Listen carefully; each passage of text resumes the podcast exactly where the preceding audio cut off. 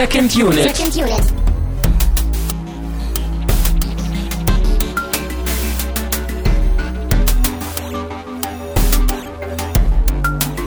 Herzlich willkommen zu der hoffentlich verstörendsten Ausgabe aller Zeiten bei Second Unit.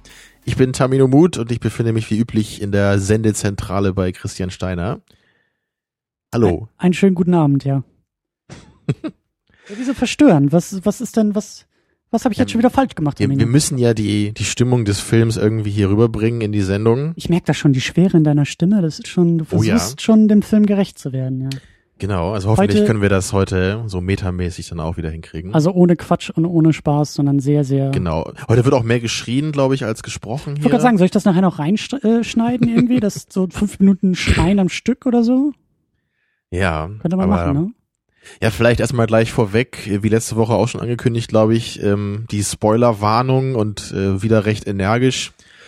Also ich für meinen Teil kann halt auch nur sagen, ich finde diesen, diesen Film Possession halt auch so großartig, dass ich den mir niemals so durch Spoiler kaputt machen lassen wollen würde.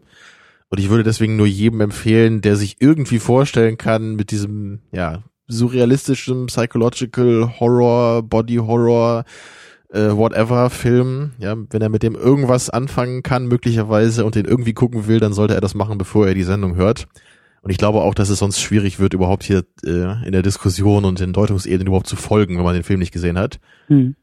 Weil der ist fast unbeschreiblich eigentlich, würde ich sogar sagen. Hm. Ich, ich würde sogar noch weitergehen als du, weil du das schon ein bisschen eingeschränkt hast. Du hast gesagt, wenn man Folgendes mag, ich würde sagen, äh, unabhängig davon sollte der Film geguckt werden.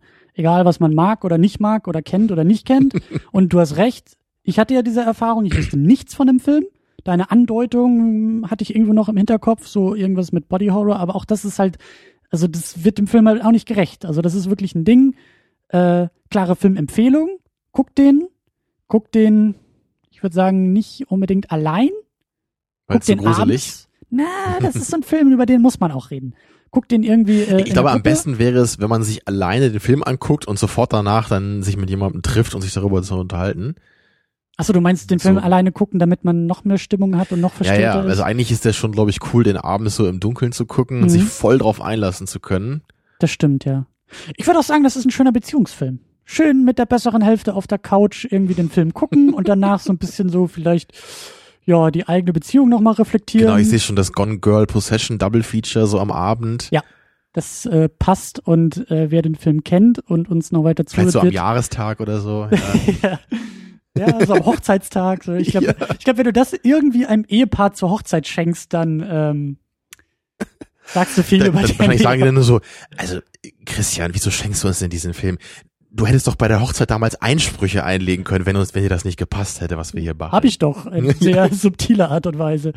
Äh, aber nee, Oder also, so genau. Wenn jemand Einsprüche hat, dann möge er jetzt was sagen. Und du stehst nur so auf, hältst diesen Film hoch. Ja.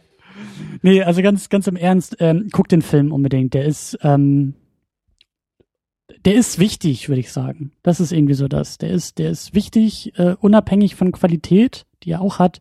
Ähm, der Film ist halt, Es ist halt einfach auch was Besonderes. So. Und ich Und könnte auch keinen Film nennen, der irgendwie so in die Richtung geht überhaupt. ähm, genau, das an dieser Stelle als äh, äh, so halb getarnte Spoilerwarnung. Ähm, aber wie gesagt, guckt ihn und mal, mal schauen, ob wir dem Film auch irgendwie ein bisschen, ob wir den einordnen können und äh, ob wir noch was da rausholen können.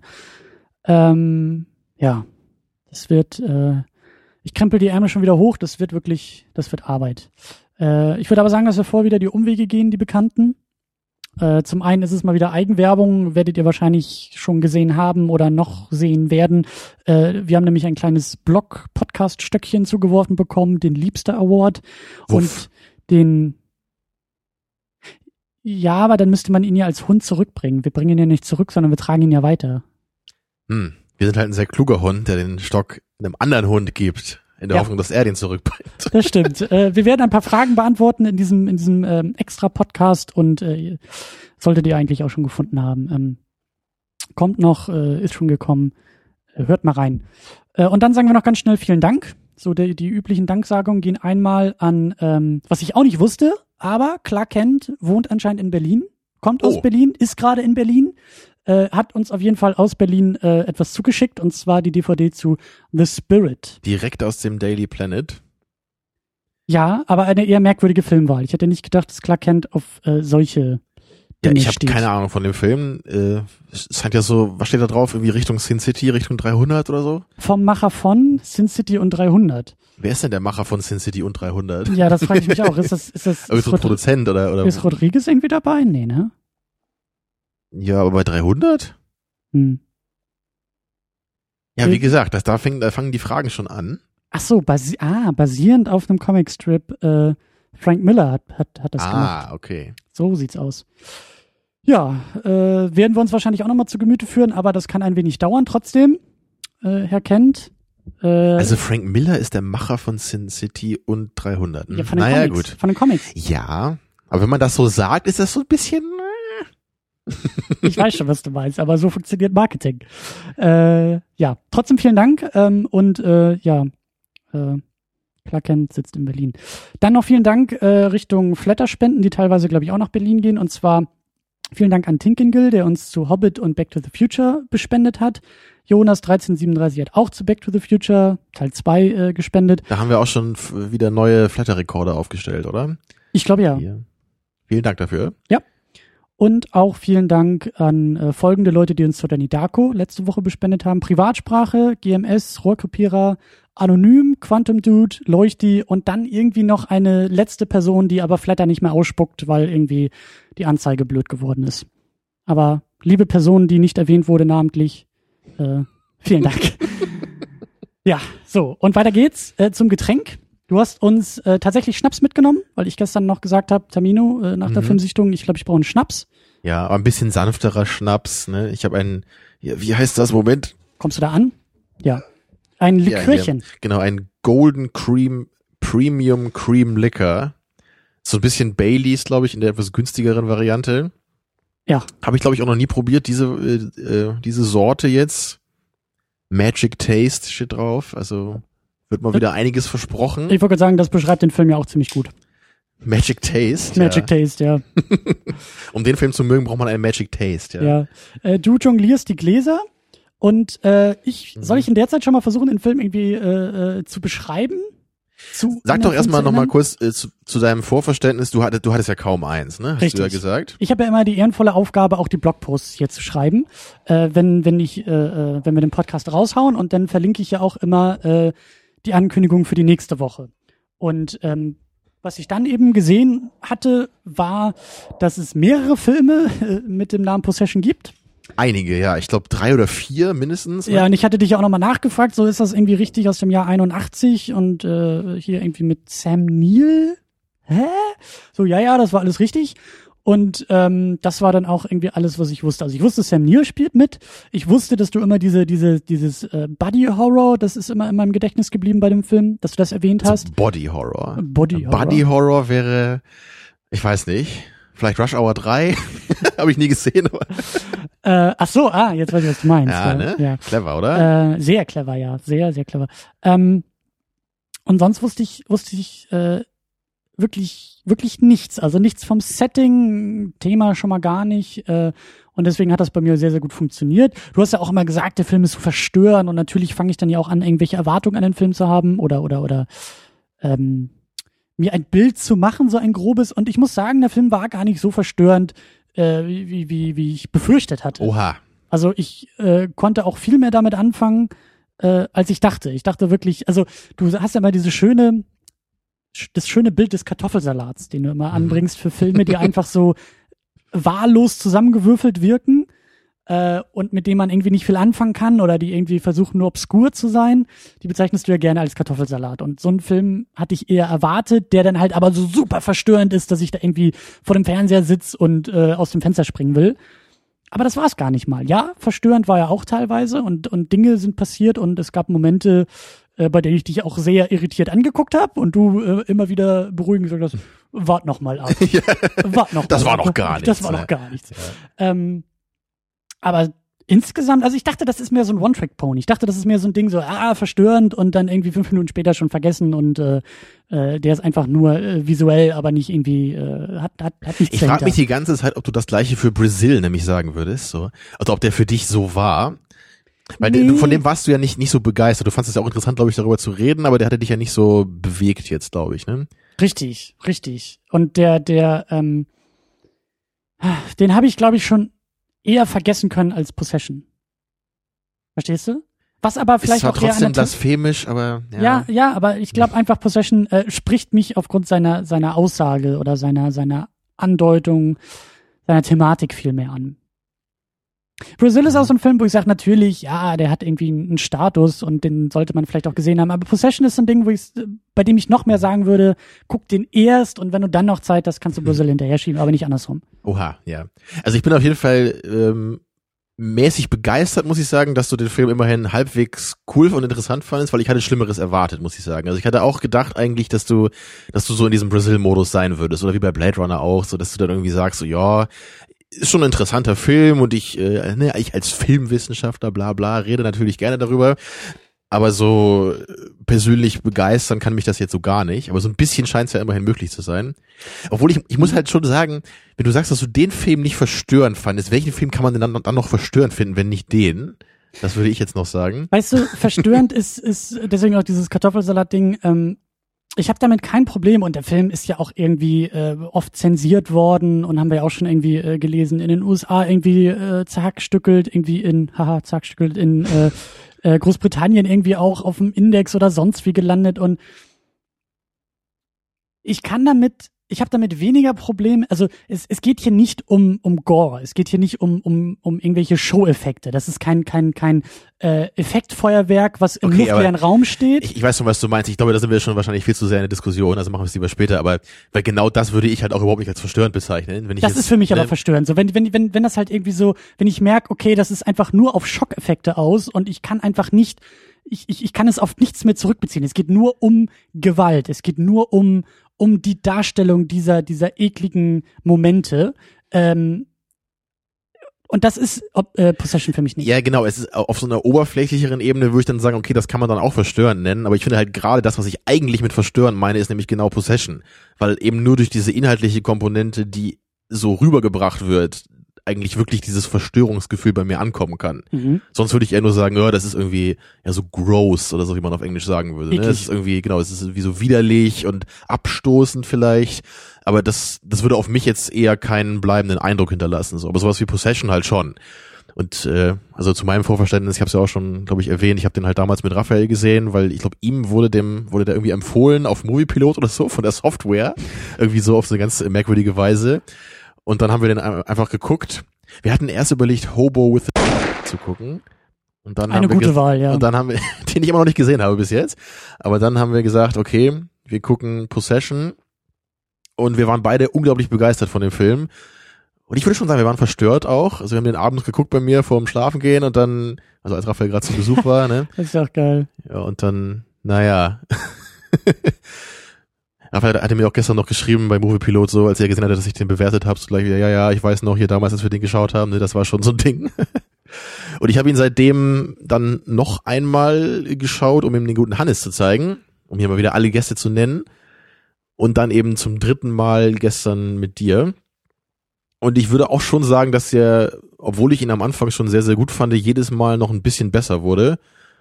Und äh, seit gestern kann ich dann auch ganz kompromisslos sagen, dass er einer meiner absoluten Lieblingsfilme ist. Mhm. Vorher war ich mir noch nicht so ganz sicher, glaube ich. Also es gibt ja schon so einige sehr hysterische Momente auch, ja. wo ich dann auch manchmal dachte, so, okay, ist es vielleicht wirklich selbst in dem Kontext des Films ein bisschen zu viel? Aber jetzt würde ich sagen, nee, so das ist genau so, wie es sein muss eigentlich, auch wenn es wirklich beim ersten Mal sehr, sehr befremdlich wirkt. Ist vor allen Dingen auch so ein Film, der, der, glaube ich, mit jeder Sichtung wächst. Das ist so ein Film, der ähm, schwer zu fassen ist bei einer ersten Sichtung, der ja. sehr viele Andeutungen macht und äh, obwohl es natürlich auch, auch, so ein Film ist, der bei der ersten Sichtung eben ganz ganz besonders auf dich wirken kann, weil du eben überhaupt nicht weißt, wo das alles drauf hinausläuft und was für eine Art Film das überhaupt ist. Das stimmt, ja klar. Also gerade diese teilweise recht blutigen kurzen Momente, die hätte ich überhaupt nicht so erwartet in dem Ding. Ich dachte eher, dass das sehr psychologisch wäre alles Ne, aber dass man dann wirklich eben dieses Monster auch sieht später, ist schon okay. Ja, ja, ja, das stimmt schon. Ja, wir müssen, wir müssen mal ein bisschen, wir müssen den mal ein bisschen packen, den Film. Wir müssen Ja. ein bisschen ähm, äh, ja, konkreter werden und vor allen Dingen erstmal anstoßen. Äh, Prost an dieser Stelle. Prost, ja, ich habe schon äh, probiert hier. Gefällt mir auch ganz gut. So diese, diese günstigen Baileys-Varianten sind vielleicht nicht so hundertprozentig so gut wie Baileys, aber so vom Preis-Leistungs-Verhältnis finde ich die eigentlich besser. Ist das denn eigentlich, äh, du bist ja ein, ein absoluter Kaffeehasser. Ne? Mhm. So, äh, Kann ich persönlich gar nichts mit anfangen. Nee. ja, aber der, der geht so ein bisschen in die Kaffeerichtung. So. Schmeckt nicht im geringsten nach Kaffee. Ja, gut, du kannst halt sonst noch irgendwie Schnaps in deinen Kaffee tun, dann hast du so den gleichen Geschmack. Aber Aber wieso, das schmeckt nicht nach Kaffee, das schmeckt eher so nach Nuss oder Sahne. Nur weil man Sahne in den Kaffee tun kann, schmeckt Also, ja nicht alles, was nach Sahne schmeckt, ich nach will nicht Kaffee. sagen, dass der direkt nach Kaffee schmeckt, aber die, die, Kalua Art- schmeckt nach Kaffee. die Artverwandtheit, finde ich. Es sieht halt auch so aus, aber es schmeckt nicht so und es ist auch nicht, es hat nichts mit Kaffee zu tun. Es Ich ist keine gerade Kaffeebohnen sagen, drin. so sieht's nachher aus. Wenn du in der Arbeitswelt angekommen bist und äh, in der Kaffeeküche Leute sich da, dann gehst du immer an deinen kleinen dann kleines ich mir meinen. Baileys auf. Ja, und dann brühst du dir auch deinen Likör auf, ja. Ähm, Oder wie gesagt Homer immer, lass mich noch kurz einen Blick in meine Bibel werfen. Oh, das ist eine richtige Bibel. ja. äh, Würde dann, auch gut zum Film passen. Stimmt, ja, ja. Ähm, aber das ist eigentlich eine gute Vorlage. Ähm, versuch du mal dein Glück. Worum geht's überhaupt dem Was passiert in dem Film? Sagen wir es mal Ja, so. ich meine, wir haben es bei Donnie Darko gesagt, der Donnie, da habe ich auch gesagt, Donnie Darko ist unglaublich schwer in Worte zu fassen und bei Possession trifft das mindestens genauso stark zu. Mhm. So, ich meine, es, es fängt ja vielleicht noch mit großen Gänsefüßchen relativ bodenständig an. also man, am Anfang sieht man eben, du, du bremst mich schon gleich. Nee, ich, ich, ich, will, ich, ich will einen Verfahrensvorschlag machen. Lass uns doch versuchen, vielleicht auch in Gruppenarbeit, äh, wie man es in der Schule auch so schön macht, ähm, so abwechselnd Aspekte reinzuwerfen, die, die, die den Film beschreiben, die Handlung beschreiben, aber immer mit einem Fragezeichen versehen und der andere muss prüfen, ob das schon Interpretation ist oder, oder noch Beschreibung ist.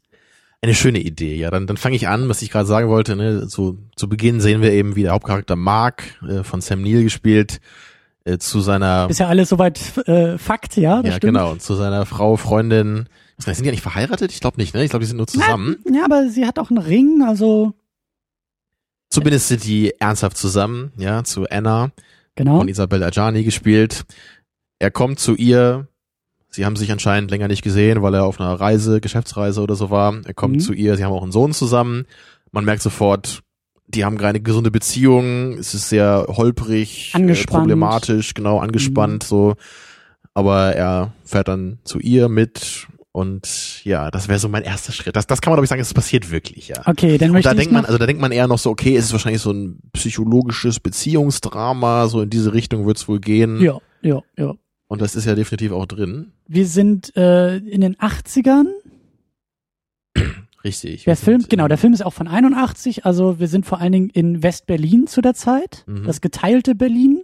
Und es gibt auch immer wieder Momente an der Mauer, Blicke auf die Mauer, die Mauer als Bild, Ja, als, Der Film als fängt auch so an mit einigen Shots auf die Mauer. genau, als Gegenstand, als, als Projektionsfläche ist äh, Teil des Settings. Punkt. Fragezeichen. Fragezeichen. Ausrufezeichen. Das gilt jetzt schon, ja. Oder muss ich noch weitergehen? Ich kann immer noch gerne Nee, weiter. ist okay, ist okay, ja. Naja, und es, die Story entwickelt sich dann in der Weise, dass Mark rausfindet, dass äh, Anna einen neuen Partner hat Mhm. oder zumindest potenziellen Partner hat, den sogenannten Heinrich. Heinrich, richtig. Und den konfrontiert er dann später auch. Auch ein sehr interessanter Charakter. Ja, ähm, ja, spiritueller Typ, der auch Anna so ein bisschen die, diese Schiene äh, bewegt hat. Punkt. Sehr gut. Ähm, da muss ich jetzt an dich ein paar Fragen stellen. Du kennst den Film besser. Ähm, ähm, Mark hat selber aber auch eine Freundin, Schrägstrich Geliebte, ähm, die mit einem, äh, was ist das, einem Gips am Fuß unterwegs ist. Die ab Ja. und an mal auf den Sohn dann auch aufpassen soll, die auch irgendwie bei ihm ist. Ich glaube, die beiden schlafen auch miteinander. Ja, das, Da ist da kann man, das ist schon ein gefährliches Gebiet. Das ist ja eigentlich eine Freundin von Anna, ne, mit der er ab und zu telefoniert hat, um da diesen äh, Namen von ihrem neuen Freund rauszufinden. Ja. Und genau, aber da zwischen den beiden gibt's halt auch so eine leicht angedeutete, ja, sexuelle Spannung zumindest. Ja, würde ich auch sagen. Ne, Also das kommt auch noch mit dazu. Aber das ist auch schon eine sehr Interpretationsfrage eigentlich, was genau die auch für ein Verhältnis haben. Hm. Tja, und das, das Ganze entwickelt sich dann eben so weit, jetzt gehen wir auch ins tiefe Spoiler-Territorium, dass wir irgendwann rausfinden, dass, also dazu muss man sagen, dass sich irgendwann äh, Mark und Heinrich fragen, was denn Anna sonst irgendwie noch so macht, weil sie nämlich teilweise bei keinem von beiden ist und sie die anderen immer gedacht haben, okay, er ist bei dem anderen so ungefähr. Und dann findet Mark irgendwann raus, dass sie noch so eine Wohnung hat, in der sie oft zu finden ist. Aber er hat einen Privatdetektiv an. Genau, da, der das da rausfindet. dadurch äh, findet er dann die Adresse raus und irgendwann konfrontiert er, nein, nee, er konfrontiert sie noch nie, aber er, er äh, versucht eben rauszufinden, was da los ist und findet dann eben irgendwann raus, dass da dieses dieses Monster lebt, was ja von von Anna geboren wurde. Und ähm, Okay, das von ihr geboren wurde, habe ich verpasst oder ist eine Interpretation, aber ja, das lasse ich durchaus so stehen. Ähm, ist, ja, es ist zumindest ist es auch die Information des Autors, aber ich wollte gerade sagen, du kennst den Film halt der Ja. Besser so. Das, äh, was man vielleicht noch äh, ergänzen muss, ist auch, dass, dass sie, ähm, Anna, immer wieder zurück in die Wohnung kommt. Mark kümmert sich Mhm. dann um den Sohn, bleibt dort in der Wohnung und immer wenn sie auftaucht, gibt's natürlich wieder Anspannung, Stress, Streit. genau, obwohl der Sohn sich Hysterie. erstmal freut, dass sie zurück ist, ne? Aber Genau. zwischen Mark und Anna gibt's immer die Konfrontation dann. Genau. Immer wieder, genau. Und es gibt auch noch eine Lehrerin äh, von dem kleinen, ähm, wie hieß er denn? Oh, das habe ich jetzt auch vergessen. Bob, Bob heißt er. Ja, genau, er hatte Ja. so einen Allerweltsnamen, Bob. Äh, vom kleinen Bobby, der eben ähm, zur Schule geht und dann auch öfter von Mark, von seinem Vater an der Schule abgeholt wird. Und interessanterweise gibt es dort eine Lehrerin, die genauso aussieht wie seine Frau, Freundin, wie, Richtig. wie Anna, nur halt andere Haarfarbe Ja, sie hat heißt und ein Helen. bisschen, bisschen, Achtung, Interpretation, ein bisschen unschuldiger ist. Sie ist immer in weiß gekleidet und macht auch eher so ein, ein fast schon mädchenhafteren Eindruck, Genau, sie hat sagen. auch so, ein, so, ein, so eine brave Frisur, ne? So, Mhm. sie hat eher so, so hellbraune Haare und Anna Mhm. hat eben schwarze Haare. Ja, und die, die heißt Helen und sie hat auch grüne Augen, was auch sehr wichtig ist. Mhm. Auch gerade später im Lauf, Laufe des Films, ja. So, um jetzt langsam den, den Bogen zu schließen von der ja, schwierigen Inhaltsangabe, so, ne, gegen, gegen Ende sieht man immer weiter, wie sich das Monster, das Anna ja geboren hat, in, in diesen Doppelgänger von Mark verwandelt, der ebenfalls Was? grüne, grüne Augen hat. Okay. Du hast ja gar nichts verstanden, Christian. Aber ja, das sieht man ja auch eins schon durch die Augen. Ne? Dieses Monster hat ja auch grüne Augen, was man da, was man da in dieser, Ja, das ist mir gar nicht so aufgefallen. zu, zu, den, zu den Details kommen wir später noch. Ja, ne? ja, ja, ja. Jedenfalls genau, dieser, dieser Doppelgänger von Mark am Ende, ja, hat ihm dann wirklich die Gestalt angenommen. Also dieses Monster hat sich langsam in, in diesen Mark-Doppelgänger verwandelt. Und am Ende gibt's dann noch ein, was ein bisschen merkwürdig klingt, wahrscheinlich ist diesen Shootout in diesem Treppenhaus, Mhm. wo dann der, der richtige Mark und Anna sterben und dieses Monster überlebt und dann nach Hause kommt, wo gerade diese Helen ist. Ist sie das? Ne? Ist das die, die, die Lehrerin dann? Ja, ja, das sie hat, hat ja auch die so. grünen Augen, genau. Also Helen ist zu Hause, kümmert sich gerade um Oh. den Jungen. Dann kommt dieser, dieser Mark-Doppelgänger zur Tür rein und dann endet der Film in einer sehr, ja, merkwürdigen äh, Einstellung. Und äh, dann, das ist auch schon sehr Interpretationsgebiet, wie man genau das Ende deuten würde. Also Siehst dazu kommen wir hab- auch später noch. Siehst du, ich habe das alles nämlich nur, nur als äh, äh, kurze Bemerkung, ich habe das alles dann eher metaphorischer gedeutet, als jetzt wirklich auf den Plot bezogen. Deswegen habe ich gar nicht mitgekriegt, dass so das Monster da ist und, und, und die Lehrerin. Aber schön, schön, Ja. schön, schön. Da kann Also man die grünen Augen sind eben das deutliche Indiz dafür, dass, äh, dass Mark eben aus diesem Monster geboren wurde. Mhm.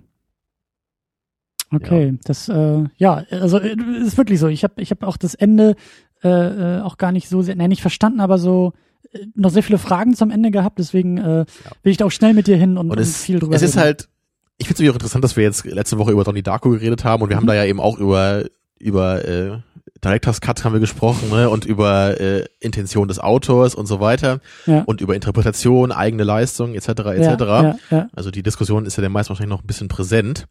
Und heute ist es natürlich genau so ein Film, der für mich Donnie Darko jetzt nicht war letzte Woche. Wahrscheinlich ist, ist für viele Leute Donnie Darko auch eher so ein Film, der in diese Richtung geht. ja. Aber für mich war es halt, Donnie Darko war halt für mich eher so ein Mystery-Thriller, den ich so, so ein bisschen diese, diese Art Film so von, am Anfang wird eine Frage gestellt, ein Mysterium erstellt und am Ende gibt's die Aufklärung.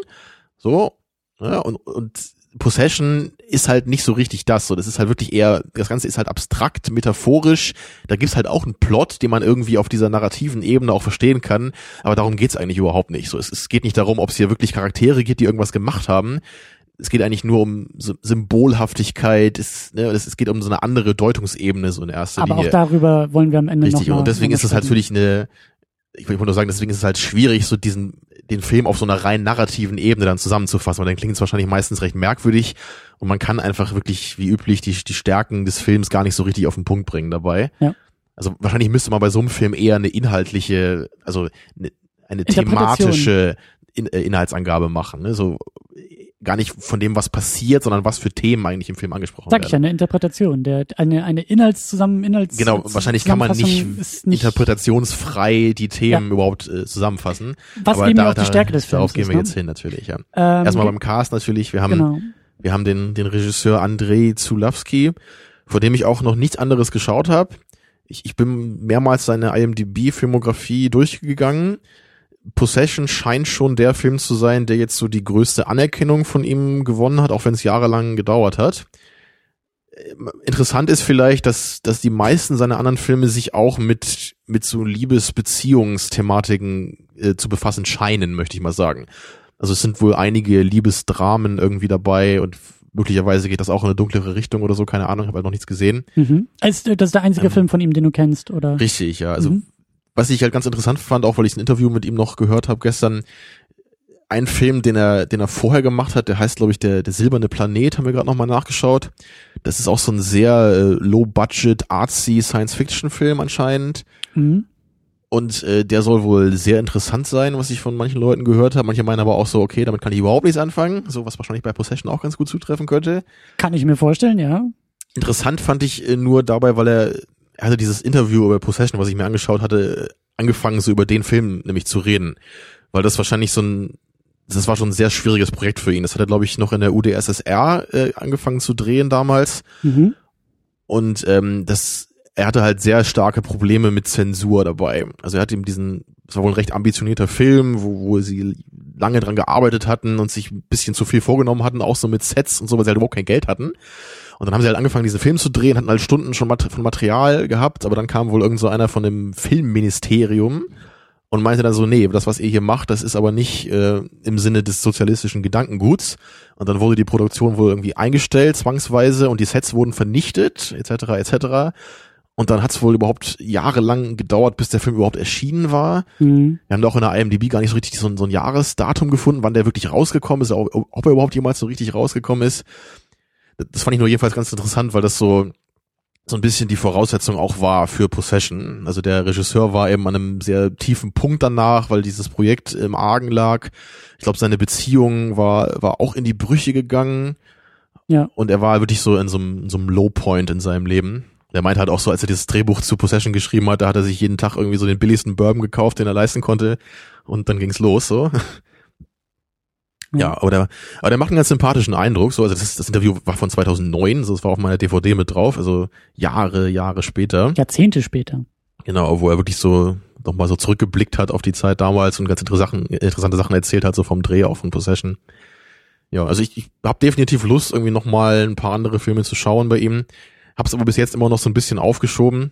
Ich kenne ja Possession auch erst so ein Jahr, glaube ich, überhaupt. Naja, und da halt die anderen Filme jetzt nicht so euphorisch gelobt wurden wie Possession, so habe ich dann erstmal so ein bisschen weiter unten an die Watchlist gestellt. Ja, aber der Name hat mir vorher halt auch überhaupt nichts gesagt und dir wahrscheinlich auch nicht, ne? Nee, überhaupt nicht. Und, und äh, ich wusste ja auch vom, vom Film gar nichts und ähm, hab ein bisschen, nein, nicht Angst, aber ich bin gespannt. Also du kannst gerne mal, äh, wenn du dich ein bisschen durchgewühlt hast durch die Filme, mal berichten, weil ich kann mir vorstellen, das ist so, so, ähm, wie sagt man, so ähnlich wie auch wieder letzte Woche Donnie Darko. So alles, was danach und davor kam, nie an, an diesen Film, an dieses, ja, Also Possession wird schwer zu toppen sein, das Genau. denke ich auch, ja. Das äh, kann ich mir schwer vorstellen, aber ähm, Aber vielleicht sind ja die anderen Filme nicht gleich The Box, also hoffen wir es. ja, ja, äh, hoffen wir es tatsächlich. Äh, wir haben in einer, in einer Hauptrolle, in einer Doppelrolle Isabel Adjani als Anna oder Helen. Kennst du sie denn irgendwoher? Äh, ja. äh, ja, natürlich Tamino. Sie hat bei Roman Polanski in der Mieter mitgespielt. Ja, aber du wusstest es nicht mehr, obwohl du Nee. den Film aber mal gesehen hast, Ja. ne? Äh, wa- was ich aber spannend fand, dass sie ja, äh, was war das, Goldene Palme von Cannes oder so gekriegt hat. Genau, Für für, für ihre? Leistung in Possession, ja. Absolut Ja. zu Recht, wie ich auch finde. Ja. Also, Schon also. Zulawski sagt im Interview auch, dass er sie von Anfang an haben wollte und er wirklich völlig begeistert auch war von ihrem Schauspiel, obwohl sie wohl ein bisschen schwierig ist so am Set, habe ich so gehört. Also sie ist wohl nicht immer leicht zu kontrollieren dabei. Aber also er, er wollte sie von Anfang an haben, obwohl sie, glaube ich, erst auch nicht wollte. Aber irgendwann hat sie sich dann doch dann so breitschlagen lassen. Ist ja auch eine sehr merkwürdige Sache, so dieser Film und diese Rolle vor Ja, allem. ja, ja. Ja, aber also der Film hat mich auf jeden Fall auch zu einem Fan von ihr gemacht. Wie gesagt, im, im Mieter habe ich sie auch gesehen von Polanski. Da hat sie ja eher eine Nebenrolle, wo sie jetzt auch nicht ganz so abgefahren spielen muss. Ja. Ich, ich kenne sie ansonsten noch aus Driver, so, so ein bisschen dieser Vorlage zu Drive. Auch Ende 70er ist der, glaube ich. Mhm. Ich weiß gar nicht, von welchem Regisseur der war. Der war jedenfalls ganz netter Film. Ist nicht, ist nicht so ganz mein Ding, ist eher so, so ein sehr stimmungsvoller, minimalistischer Film, so, aber durchaus, durchaus empfehlenswert. Also Drive fand ich aber schon noch ein bisschen besser, glaube ich. Mhm. Und dann äh, habe ich sie noch gesehen in ähm, Werner Herzogs Nosferatu, an der Seite von Kinski, in einem, dieser Dracula-Verfilmung, wo sie mir auch gut gefallen hat. Aber sie, sie macht ja, glaube ich, auch wenig, auch gerade heutzutage wenig so relevante Filme, ne, muss man hart zu sagen vielleicht. Sie ist ja eher mehr so in so merkwürdigen Produktionen anscheinend zu sehen, wo ich noch nie gehört habe. Mhm. Also wenn ich da so bei IMDb so durch, durchstöber. Ja, also ich würde sie auch gerne mal wieder in einem großen Film sehen. Was heißt mal wieder, ne? Also Possession ist ja auch erst über die Jahre richtig groß geworden und Nosferatu. Nosferatu ja auch eigentlich eher. Also, Ja. Äh, wie sieht's aus mit Sam Neill als Mark, der mich in der Hauptrolle überrascht hat? ja, den Ich kanntest kenn du immerhin, ja. Ja, natürlich. Jurassic Park habe ich auch gesehen. Äh, und dann habe ich aber auch überlegt, wo, wo habe ich ihn sonst gesehen? Und da ist Ja, es ich, ist halt auch eine seiner früheren Rollen gewesen. Ich glaube, danach kam seine Karriere auch so richtig ins Rollen.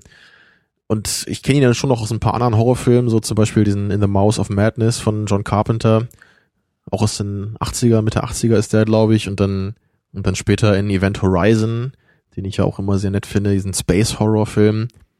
Und ich, ich finde ihn wirklich cool, so als, als Darsteller in solchen Horrorfilmen. Also er hat ein sehr markantes Gesicht, er hat ein sehr markantes Spiel.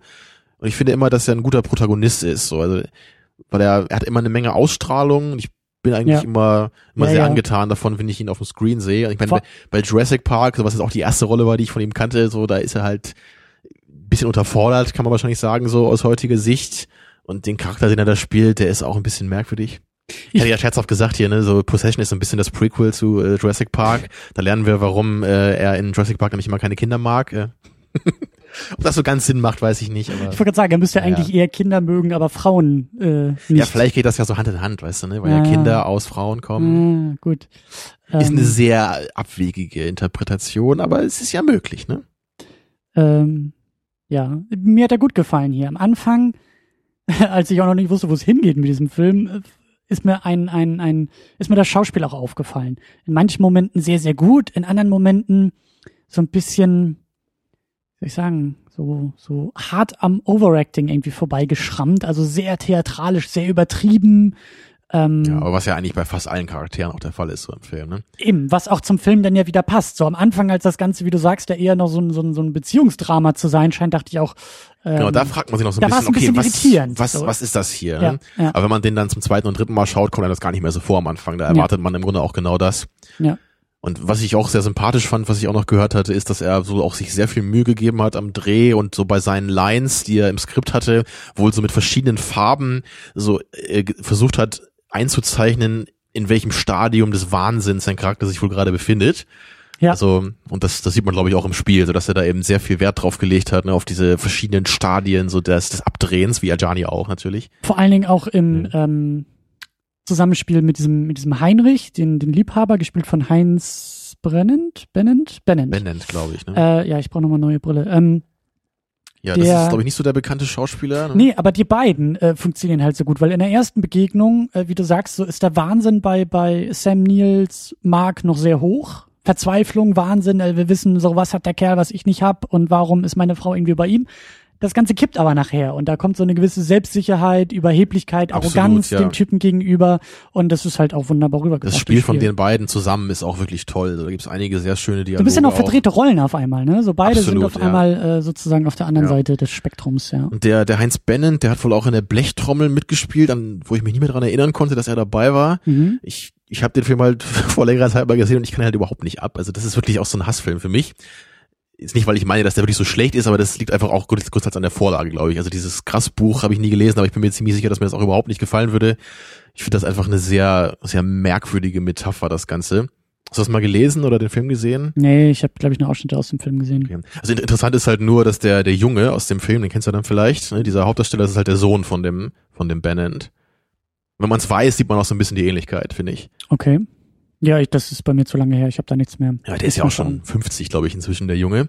Sieht, sieht aber jetzt auch, habe ich bei IMDb gesehen, sieht auch, sieht auch so ein bisschen aus wie sein Vater jetzt, obwohl der, glaube ich, schon seit ein paar Jahren verstorben ist. Okay. Und ich, glaube, er war auch ähm, äh, Theaterschauspieler, so vom Schiller-Theater oder so.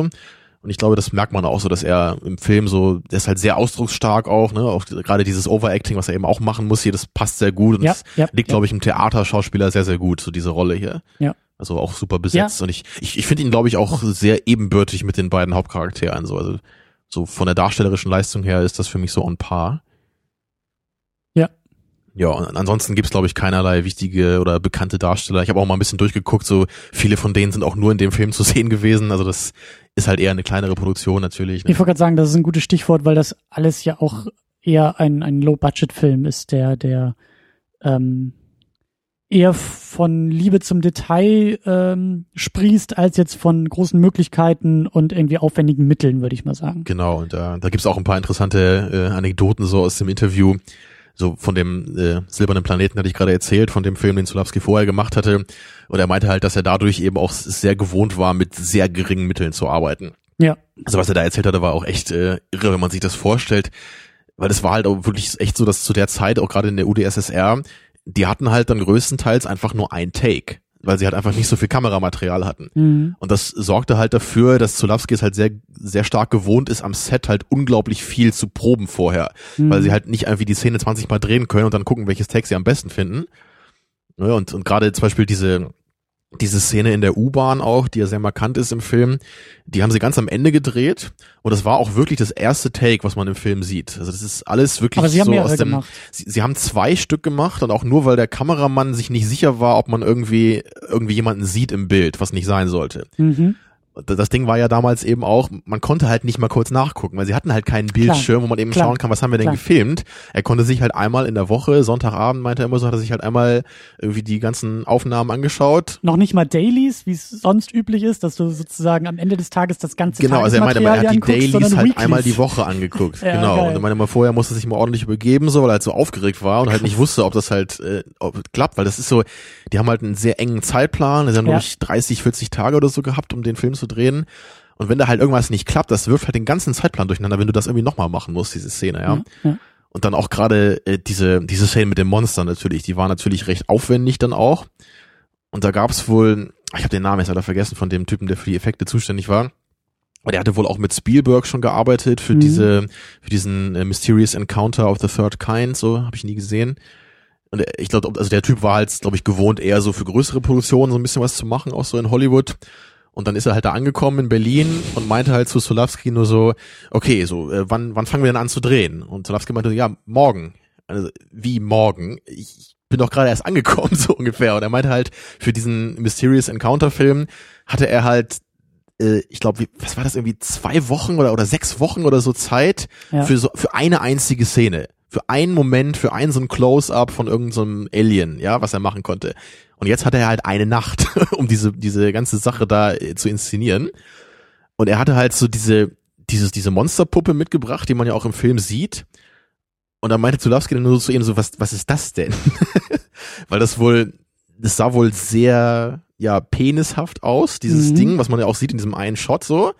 Mit, Und- mit den Augen, was wir schon Genau, besprochen ja. haben, Und, und der, der Typ meinte halt nur so, ja, ich, ich wusste ja gar nicht, was ich machen soll. Ne? Ich habe halt nur gehört, so es gibt wohl so diese sexuelle Spannung als Thematik, so, ne, als symbolhafte Metapher oder so. Ja, und mir sagt dann nur so, eingefallen, ja. richtig, und Slowski meinte, ja, symbolisch schon, aber das Ding sieht halt aus, so wie das, was du in der Hose hast, so ungefähr. Ne? Und dann mussten sie halt irgendwie versuchen, damit klarzukommen. ja. Und deswegen sieht man das auch nur sehr spärlich im Film, weil Zulowski da durchaus nicht mit zufrieden war. Und dann, und diese, diese Szene auf dem Bett ist dann wohl auch sehr, sehr aufwendig, ne, wo diese Tentakel sich bewegen, Mhm. und dann dieses Monster sich da bewegt auf dem Bett. Und da lag dann halt irgendwie einer unterm Bett, der das irgendwie bewegt hat, und dann mussten sie da mit zig Leuten irgendwie äh, ja, die, die, diese Fäden halt steuern, ne, um irgendwie diese Tentakel zu bewegen. Und Zulowski meinte da immer nur, so, er weiß nur noch, dass die Leute mal Scheiße, Scheiße gesagt haben. So, ne, die deutschen äh, wollte Leute am Set da, ne, aus Berlin, ja, die halt irgendwie am Schwitzen waren, dieses Ding da be bewegen mussten. Ja. Da lernst du schnell Deutsch dann. Also warum ich das alles nur erzähle, so da, da kriegt man, glaube ich, so ein bisschen jetzt ein Gefühl für, was das halt für eine Produktion ist.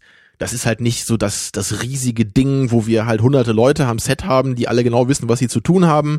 Ne, und dann, dann kommt am Ende so dieses riesige Projekt dabei raus. So, es, es ist wirklich eine, eine kleine Produktion, die immer kurz vorm Scheitern steht. So, man arbeitet im Grunde so am, an, an der Klippe. Ne? Man, man muss immer gucken, dass alles irgendwie erfüllt wird, dass alles irgendwie klappt. Man hat kein Geld, man hat keine Zeit. Man hat schwierige Schauspieler so teilweise mit Ajani, die dann nicht immer leicht zu kontrollieren ist. Also Aber man muss auch dazu sagen, das ist nicht unüblich. Also auch bei großen Hollywood-Produktionen, auch Klar, wenn das ja. große Geld da ist, ist es immer das Problem, Zeit und Geld ist genau, also begrenzt. Zeitdruck ist natürlich meistens auch das Ja. große Problem. Ne? klar, aber aber gerade so, du hast halt einfach bei so einer kleinen Produktion, glaube ich, so gar keine Ausweichmöglichkeit. Ne? Du hast dann auch kaum Leute, die du irgendwie fragen kannst, wo du sagen kannst, hey, ne, hier läuft das nicht, irgendwie können wir ein bisschen mehr Zeit haben oder so. so. Nee, es ist einfach kein Geld da. Ne? Wenn du es Ja, nicht schaffst, ja, dann ja. schaffst du es halt nicht. Ja.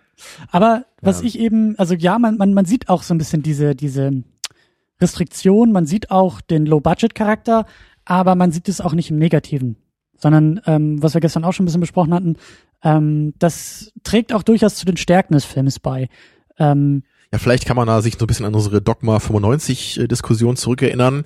Ist auch schon sehr lange her, als wir das festgeschaut haben. mhm. Aber da haben wir, glaube ich, auch über Kreativität gesprochen. Ne? Und da, da kann man eben auch, haben wir darüber geredet, so man kann halt Kreativität auf verschiedene Weisen verstehen. So, ne? Man kann einerseits sagen, so, okay, sehr kreativ ist es halt, wenn ein Künstler seine Visionen vollkommen verwirklichen kann. So, wenn er seine Kreativität freien Lauf lassen kann und alle Mittel zur Verfügung hat, die er haben kann.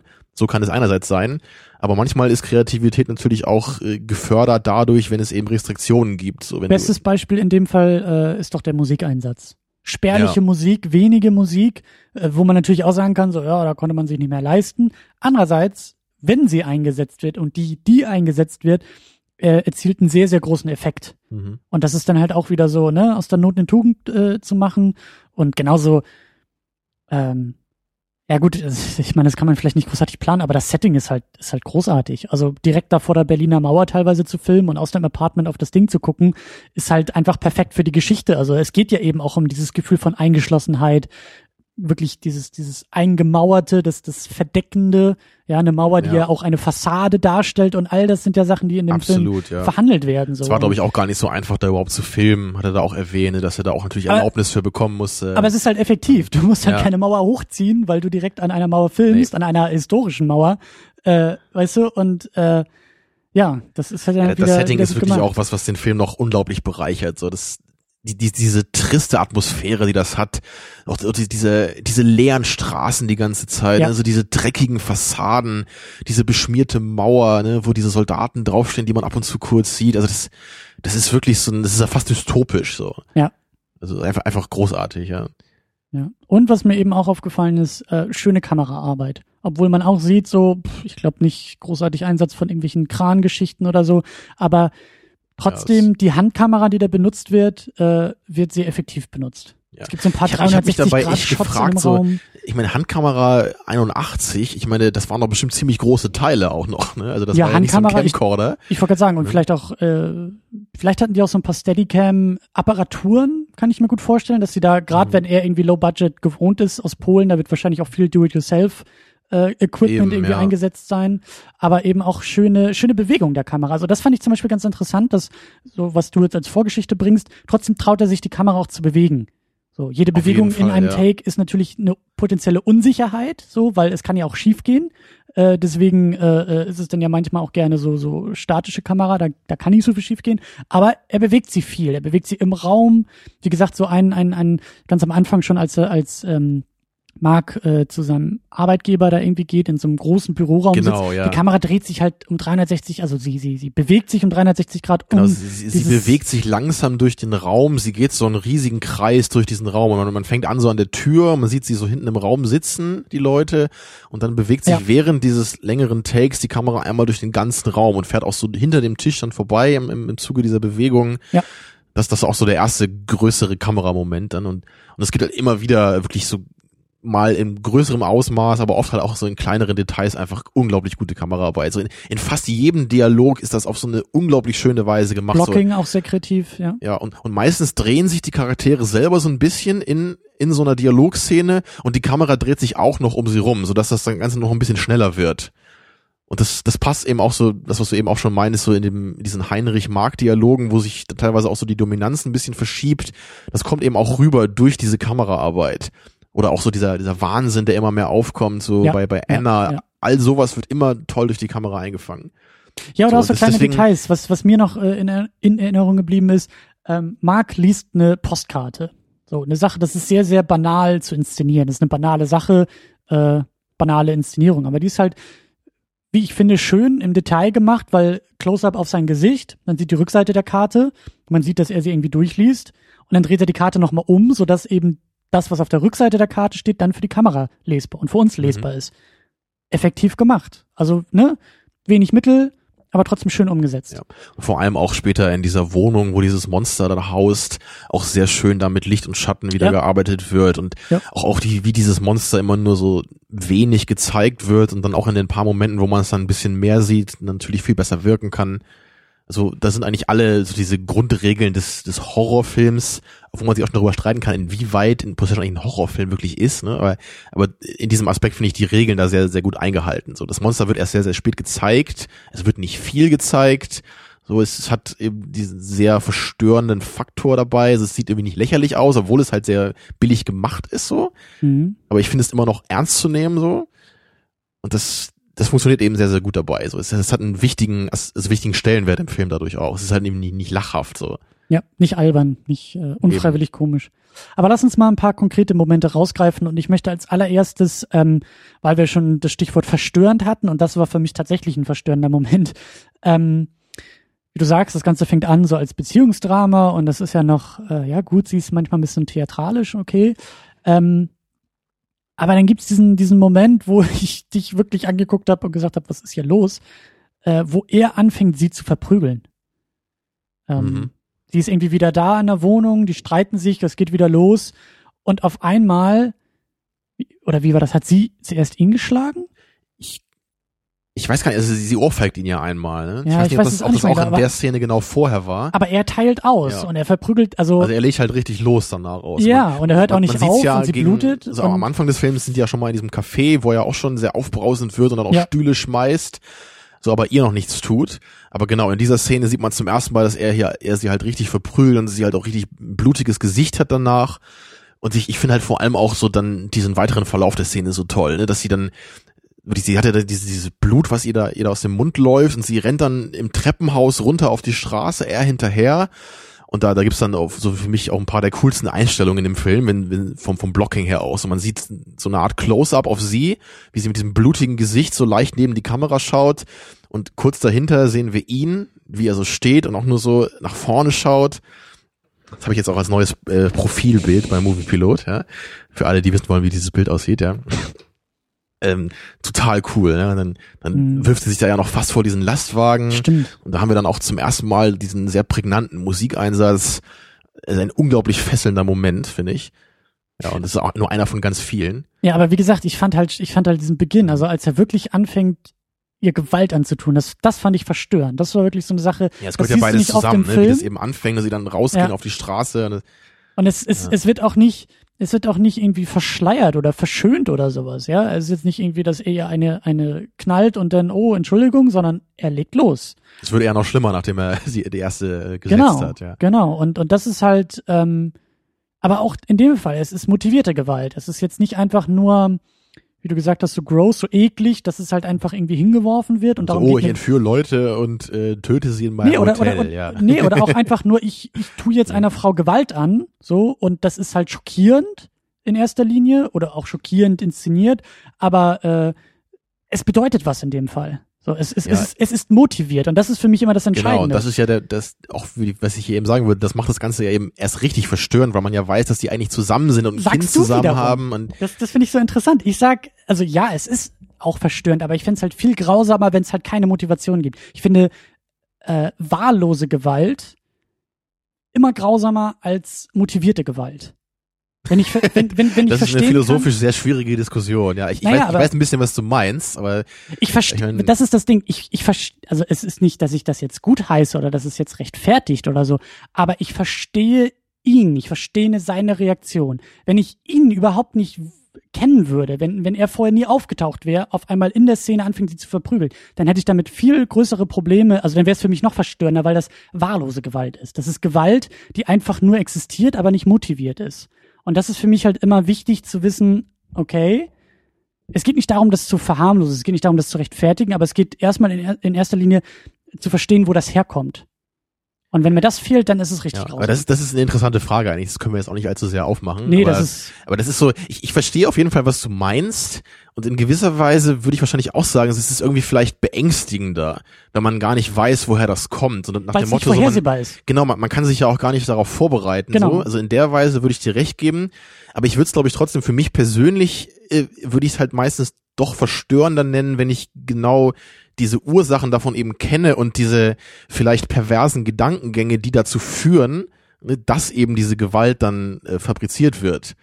So, dass, auch wenn es vielleicht dann irgendwie, naja, logisch klingt komisch, ne? aber es ist vielleicht nachvollziehbar für diesen Charakter, Ja. aber dennoch finde ich es immer noch verstörend, wie man, wenn man halt sieht, wie er ist und, und in welcher Konsequenz das dann auch einfach zu dieser Gewalt führt. Ne? Also so könnte man es eben auch sehen. Es, es bleibt ja auch eine Grenzüberschreitung. Es bleibt wirklich ein Moment, der eine Grenzüberschreitung markiert. So. Danach äh, verprügelt er sie, glaube ich, nicht mehr. So, das ist schon so dieses, dieses Maximum an Gewalt, was wieder zurückgefahren wird.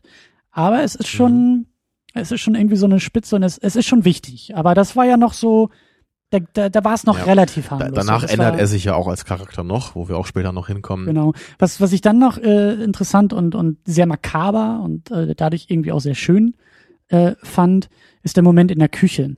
Das ist dann auch, ich weiß nicht, ich glaube danach oder so, sie ist irgendwie schon wieder in der Wohnung, sie kommt irgendwie wieder an, hat irgendwie, äh, glaube ich, eingekauft oder auf jeden Fall gibt's einen Streit in der Küche und sie bereitet halt Essen zu.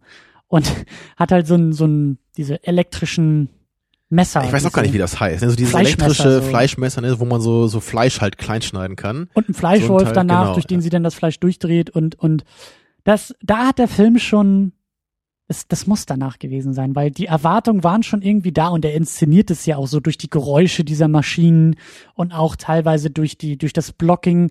Das war wirklich so dieser Moment von okay, äh, ne, wir haben schon gesehen, wie Streit eskalieren kann der beiden, wie auch Gewalt benutzt werden kann.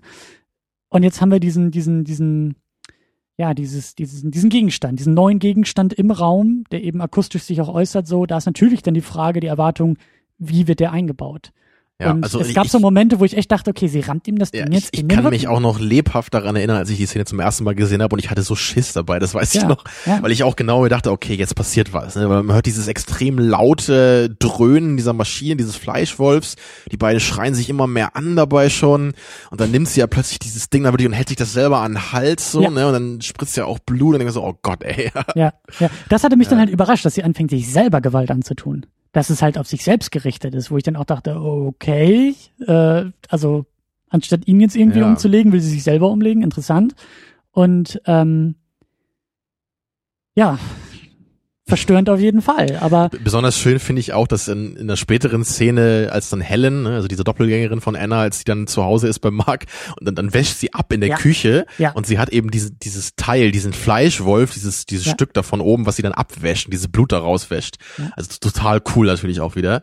ja, ja, Also, schöne Symbolik ja, auf es, ist, jeden es gibt Fall. wirklich viele Szenen, die, die ich halt wirklich toll finde. Auch, ich meine, was ich eben auch schon erwähnt habe, die, diese Szene eben in der U-Bahn. Also das ist möglicherweise so die, die Szene, die vielleicht am meisten in Erinnerung bleibt. So, und ja, wie gesagt, Zulawski hatte eben auch gesagt, so sie haben die ganz am Schluss gedreht, weil er meinte, so das ist irgendwie notwendig, diesen ganzen Film vorher auch so als Schauspieler mal erlebt zu haben, diese ganzen anderen Szenen vorher gemacht zu haben, um dann da eben richtig ab, abgehen zu können. Und das hat Ajani da ja wirklich toll gemacht, so ich, in ich glaub, das ist auch Take so ein, gleich. Ich glaube, das ist auch so ein Ding, also in gewisser Weise auch der Höhepunkt der Rolle. Auch ja. des, des, des Spiels in der Rolle, weil wie willst du danach irgendwie wieder äh, einen Streit in der Küche irgendwie drehen, weißt du, wenn du halt nicht, also weil, können wir vielleicht kurz noch beschreiben, ähm, sie ist in einer U-Bahn unterwegs, Berlin, kommt da irgendwie aus der U-Bahn raus, ist da halt in so einem, in so einem U-Bahn-Ausgang, so unterirdisch noch irgendwie, so, so ein bisschen tunnelähnlich, ganz allein, wie du auch schon gesagt hast, sehr, sehr interessant, dass in dem Film eigentlich selten bis gar nicht ähm, Menschen in der Umgebung zu sehen sind. So, obwohl sie mitten in Berlin sind, die Straßen sind leer. Immer. Und auch hier, leere U-Bahn, sie ist ganz allein. Und ich glaube, das ist eine Rückblende. Ich glaube, das erzählt sie irgendwann im Laufe der Geschichte und dann sieht es aus wie so eine Rückblende irgendwie. Und ja, sie fängt halt an zu schreien, sich zu, zu, zu winden und zu wehren, als ob sie wirklich besessen wäre. So ja, besessen von einem Dämon trifft es, glaube ich, so als Bild ganz gut. Und sie, also sie, jetzt nicht irgendwie Anna, sondern äh, äh, die Frau äh, Ajani, geht wirklich bis zum Limit. Also geht wirklich bis zum Maximum. Sie schmeißt sich und ihren Körper und ihre Stimme und, und alles, was sie hat, schmeißt sie auch physisch durch den Raum. Sie wirft sich an Wände, auf den Boden, sie nimmt ihre Handtasche mit, mit oder äh, Einkaufsgeschichten irgendwie und klatscht die Eier an die Wand und, und wirft sich und ihre komplette ihre, alles, was sie hat, ihren Körper, ihre Existenz, wirft sie irgendwie durch diesen Raum und schreit ja. wie am Spieß. Und am Ende bricht sie dann ja auch so ein bisschen zusammen und man sieht, wie halt dieser blutige Schleim ihr aus dem Mund und aus dem Schritt läuft. So, ja. also das ist ja. wirklich total irre und was dann meiner Meinung nach eben die die Geburt dieses dieses Dämons zeigt. Also Geburt, da war ich voll bei dir. Ich dachte, es geht eher so in einer Symbolik um die Geburt des gemeinsamen Sohnes. Aber äh, was da auch immer geboren wird, ist vielleicht erstmal relativ egal, weil das halt als Bild für die Geburt, äh, sie, wie du sagst, das bleibt im, in Erinnerung so. Dass das, ja. das, äh Und ich, ich meine, das, das ist halt auch so eine Szene, da, da kann ich mir halt auch durchaus vorstellen, dass man die jetzt schaut und die total dämlich findet. Das ist halt, das ist halt oft so bei diesen sehr, sehr intensiven Momenten, das, das kann halt bei, bei das kann auch bei Tree of Life sein, ja. Da, du hast halt einen Moment, der ist halt entweder total emotional für dich oder halt total dämlich und kitschig. Und bei Tree of Life war es halt für mich eben diese kitschige Art und Weise, die halt überhaupt nicht funktioniert hat. Wenn sie da zum Beispiel in Zeitlupe auf der Schaukel äh, sitzt oder so da, ne? Mhm. Aber ich kann mir halt auch vorstellen, dass das für Leute halt genauso wirkt, wie für mich eben das hier wirkt. Und es wirkt halt überhaupt nicht bescheuert auf mich. So, es ist halt natürlich total übertrieben und überzogen, aber es passt eben so und es im Kontext des Films macht halt auch total Sinn, weil es sind halt alle Charaktere immer überzogen, die ganze Zeit.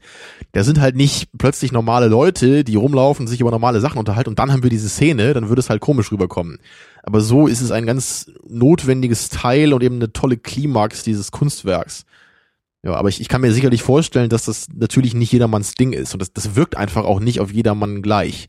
So, das, das kann einfach nicht so sein bei solchen sehr riskanten, ja, gefährlichen Szenen.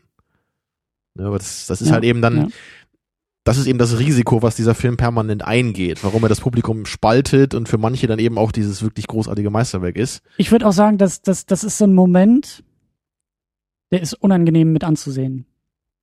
Und, und das ist halt immer dann auch die Frage, wie gehst du als Zuschauer damit um? So, so wie du sagst, so äh, lächelst du drüber, also musst du das irgendwie abwerten, um das nicht an dich ranzulassen?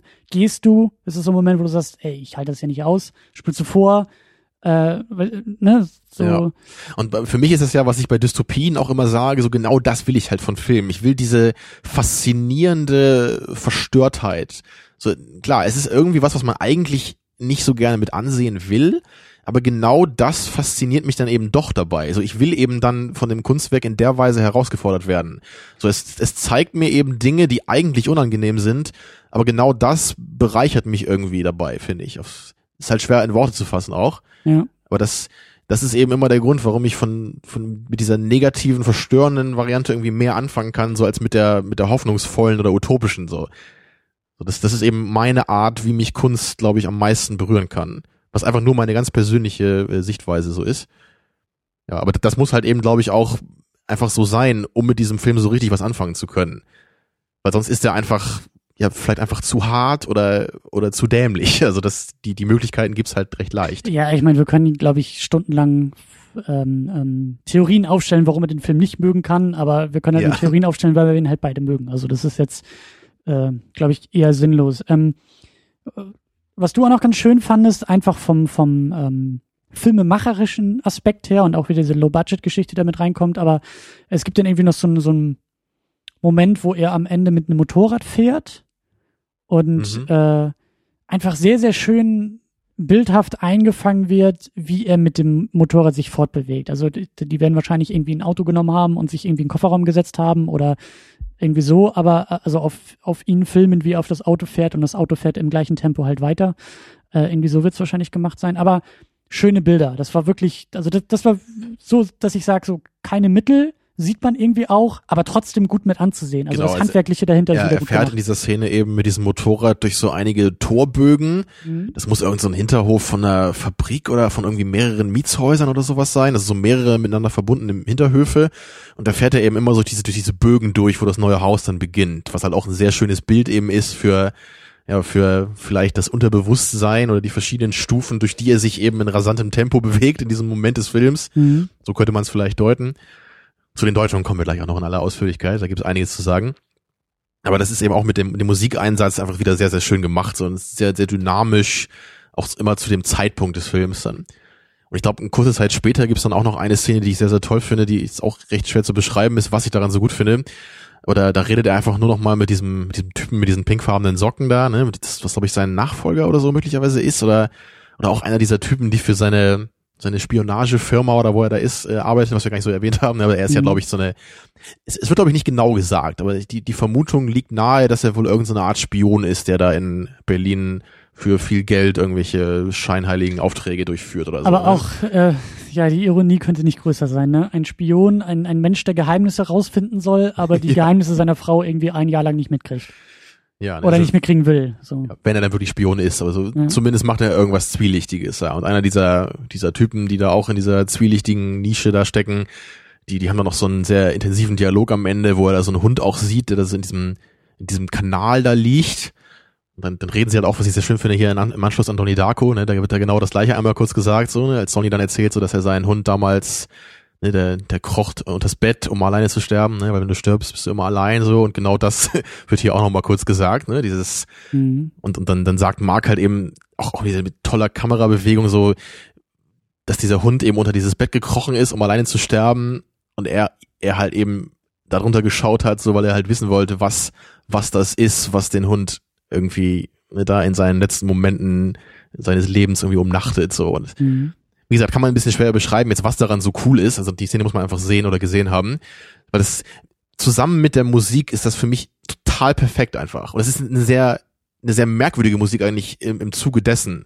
Weil die ist auch ja fast flott so, recht dynamisch, also nicht jetzt so ganz äh, minimalistisch und verstörend oder so. Es ist, ist eher, ja, mir fehlt echt so ein bisschen Wort dafür. Ich weiß auch nicht. Aber sie ist auf jeden Fall nicht so, wie ich es eigentlich erwartet hätte. So auch fast Donnie Darko-haft, ne? Es aber es ist, durch dieses leichte Spannungsverhältnis passt es wieder perfekt. Oder gerade erst. Ja, und dann gibt's ja noch so, ähm, was du ja auch schon erwähnt hast, dieses Monster, was sie da irgendwie in dieser Wohnung, ja, pflegt oder, oder, ähm, ja, wie sagt man, sich, sich drum kümmert. Ja, sie füttert es, glaube ich, ne? Mit, Mhm. mit dem Fleisch dieser, dieser äh, Leute, die da so tot bisschen. sind. Ja. Ja. Und diesem Privatdetektiv, ne? Das, was Ja, auch eine ja. sehr schöne Metapher ist, ja. Ja, das ist, äh, Vor allen Dingen gibt's da dann eben auch, wie du schon erwähnt hast, es gibt so diesen einen Moment, wo das Monster dann sehr, sehr gut zu sehen ist, mit so einem Close-Up auch. Und dann eben diesen, diese Szene mit dem Tentakel-Monster-Sex, die die beiden ist auf dem einfach so- haben. es ist halt wirklich so irre. Ich meine, diese Szene später, als Heinrich dann in diese Wohnung kommt und dann auch eben rausfindet, dass dieses Monster da haust, dann verletzt sie ihn ja mit dem Messer und er stolpert nur so raus. Und danach sieht man halt nur, wie sie in dieses Zimmer geht und so ihre Bluse aufmacht, um sich halt diesem Monster hinzugeben. Ja. Was halt einfach nur total wahnsinnig ist. So. Das sieht man zwar da noch nicht so richtig, aber das wird halt nur so angedeutet, weil sie halt so langsam ihre Bluse aufmacht. Das finde ich halt verstörend, sowas, ja. Ja, ja, klar. Und das ist halt eben so, weiß ich nicht, da sind wir vielleicht auch schon bei den Interpretationen so ein bisschen angekommen. Schon, ja, nach einer Stunde. Ja, ich würde sagen, aber es ist halt auch, also das ist ja keine Interpretation mehr. Ich meine, das, das ist äh, nicht von der Hand zu weisen, diese ganzen sexuellen Konnotationen. Und was ich eben interessant finde, meine Theorie dabei oder meine Beobachtung dabei, ähm, es ist schon eine stark männliche Position bei der, bei der ganzen Geschichte. Also er ist in meinen Augen der Protagonist. Es geht um ihn und nicht um sie. Sie äh, wird zwar auch verhandelt, aber ich finde irgendwie mehr aus seiner Perspektive. Ich finde es halt eben ganz interessant, dass das, ähm, wie du gesagt hast, so sie gibt sich in dem Moment auch diesem Monster hin. Es geht sehr, sehr viel äh, in seinem Kontext um dieses, ja, so bei der Arbeit. Es geht um einen Nachfolger, ja äh, mhm. Austauschbarkeit, so dieses, dieses, ne, auch das männliche Ego wird da angegriffen. das männliche er, Ego er wird ja im Grunde auch genau von ihr ausgetauscht durch Heinrich. So, genau, das ne? wollte ich sagen. Das, er wird ja. da ja auch äh, äh, ausgetauscht. Es gibt da auch Nachfolger und das, das ist ja auch der erste Konflikt zwischen ihm und Heinrich, wo, wo er ja so wahnsinnig wird. Ne, die Tatsache, äh, dass, dass Heinrich äh, im Bett besser ist als er, wie sie zu ihm sagt und wie auch Heinrich irgendwie zu ihm sagt. Und dann auch wieder diese äh, diese homosexuellen Konnotationen bei Heinrich. Kurz, ich finde das halt auch so cool, diese Szene, als er da bei Heinrich ist und dann, wie, wie Heinrich ihn halt auch so fragt, so, so nach dem Motto, so, hattet ihr in letzter Zeit irgendwie Geschlechtsverkehr? Weil bei uns läuft das enorm gut gerade, so, das ja, ja, aber, aber eben auch, was ich dann auch interessant finde, ähm, dieser Privatdetektiv ist schwul und eben sein äh, ähm, sein sein Partner da oder sein sein, sein er, ja. er war der Chef, glaube ich, ne? ja, aber es ist ja eben auch ja. sein romantischer das Partner. Ich, das wusste ich auch gar nicht mehr. Also und, das, und, das und auch, muss mir echt entgangen sein letztes Mal. Ja. Und auch eben Heinrich, der ja, der ja sehr, ähm, ja, der, der, ähm, wer ist der Mark, ja auch, auch, auch äh, berührt und streichelt bei den ersten Begegnungen und das ist äh, Mark ja auch sehr unangenehm und und also auch das wieder so der Angriff auf die Männlichkeit und der ganze Film mhm. ist für mich deswegen aus seiner Perspektive ähm, der Angriff auf seine Männlichkeit. Oder auf das Bild ja. des Mannes. So, auch wieder das Ding, er musste nachher sich um den Sohn kümmern und ihn zur Schule bringen, was irgendwie in den 80er Jahren noch viel mehr ein Angriff auf Männlichkeit war, als es für irgendwelche Idioten heutzutage noch ist. Ich finde Aber auch so diese, in, diese in, Klischees. In der Hinsicht ist Heinrich halt echt interessant, ne? Weil seine Mutter lebt ja auch bei ihm oder er lebt bei seiner Mutter, ja? was ja auch sehr unmännlich ist ja. in der Weise. Also er ist da auch ein interessanter Charakter, weil er ist so ein bisschen, entmännlicht, könnte man vielleicht sagen. Ne? Ja. Aber andererseits eben sehr freizügig, auch in seiner Sexualität. Das sagt er ja auch ganz genau, klar ja. zu Marc. Er sagt ja auch so, bei mir gab es nie Grenzen und Regeln und dann werden, werden ja. da ja auch Drogen gekippt, wenn die irgendwie miteinander schlafen. Und, er ist da eben das genaue Gegenteil von Marc, ja. Marc ist sehr, sehr ähm, verklemmt auch. Was man ja auch ja. dann im Umgang wieder mit ihr sieht, so die ersten Konflikte sind sehr verklemmt, auch der ganze, der ganze Streit ist teilweise auch verklemmt. So auch, auch ne, die Gewaltausbrüche, er, er äh, tut sich auch selber Gewalt an. Nachdem sie ja, äh, glaube ich, sich irgendwie einen Nacken da äh, geschnitten hat, macht er das in seinem Oberarm oder Unterarm. Und auch ja. das sehr kontrolliert. Das sind so eher so, so Selbstexperimente. Da geht es nicht darum, mhm. Schmerz zu spüren, sondern eher so, wie weit kann ich gehen und was passiert jetzt hier, so ein, so ein, so ein verkopfter ja. Blick da drauf. Und, also ich, ich ja. habe mir, ich habe mir gestern Abend noch einige Gedanken gemacht, wie man das Ganze so ein bisschen ordnen kann. Und ich habe mir jetzt einige Sachen noch aufgeschrieben. Also vielleicht erstmal so, wenn wir jetzt an die Interpretation gehen, erstmal so, ich kann einfach mal so ein paar Sachen in den Raum werfen, so die halt irgendwie in diesem Film drinstecken und dann gucken wir mal, was oder inwieweit wir das alles durchgehen. Genau, also du hast eben schon ange angesprochen, eben diese sexuelle Spannung ist halt permanent da, dieses Monster ist halt auch irgendwie sexuell aufgeladen und es, es gibt permanent verschiedene sexuelle Spannungen, ne? eben wie du sagst, halt zwischen diesen zwischen diesen Privatdetektiven, zwischen ihm und, und Margie, dieser Freundin von Hannah, äh, nee, Anna, ja. Anna, ja. Ähm, Genau, also zwischen ganz vielen verschiedenen Leuten ist das irgendwie immer dabei. So, das, das schwingt permanent mit in dem Film. Ja. Aber also, also generell würde ich erstmal sagen, so was auch vom Setting kommt, der Film ist im Grunde so eine Art Metapher auf, auf Trennung oder Entfremdung in, in, im ganz im weitesten Sinne erstmal. Ja. Das, das kommt eben, wie gesagt, durch diese Mauer sehr, sehr schön rüber und auch durch diese ganze Ehe-Entfremdungsgeschichte, diese, diese neue Partnerschaft, die sich da anbahnt oder die, permanent auch immer diese Frage zwischen Entscheidungen ist halt auch sehr wichtig. Das ist ja auch so die klassische Trennung eben, weil, weil mhm. Anna fragt sich halt permanent auch, welchen Weg sie gehen will im Leben, was dann so ein anderes Thema ist. So diese, es ist irgendwie so eine Suche nach Gott in gewisser Weise, weil sie ja permanent auch diese Dialoge hat, bei denen ich, bei denen ich beim ersten Mal noch sehr viel Probleme mit hatte, auch immer diese, vor allem auch Monologe sind es auch, ne, diese, diese Frage zwischen Chance und Faith, wie sie es nennt. Ja, damit kann ich auch noch nicht viel anfangen, also da habe ich auch noch nicht viele Theorien zu. Richtig, aber das ist auf jeden Fall auch ein wichtiger Aspekt dabei.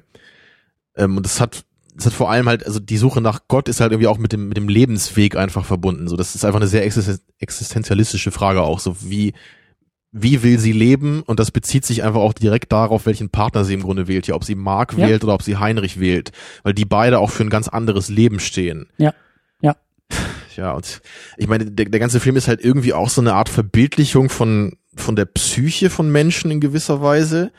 Einerseits eben durch diese permanenten hysterischen Ausbrüche und dieses Geschreie der einzelnen Personen.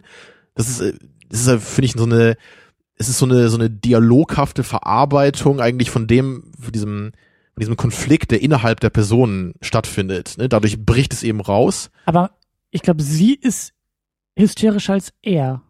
Ja, also er schreit sie zwar auch an, er, er schreit wenig, aber er verändert sich halt auch sehr stark im Laufe des Films. So erst am Anfang halt noch recht distanziert und halbwegs normal, aber nachdem er dann auch diese, das sind, das, das sehen wir ja nicht so richtig im Film. Es gibt ja einmal so einen, so einen Sprung von zwei Wochen, wo wir nur wissen, dass er da sich irgendwie in so einem Hotel eingeschlossen hat und Ja. völlig abdreht. ja, Danach ist er halt auch verändert und er ist halt auch in gewisser Weise wahnsinniger als vorher dann. da hat er sich wahrscheinlich auch Mhm. den billigsten Bourbon gegönnt.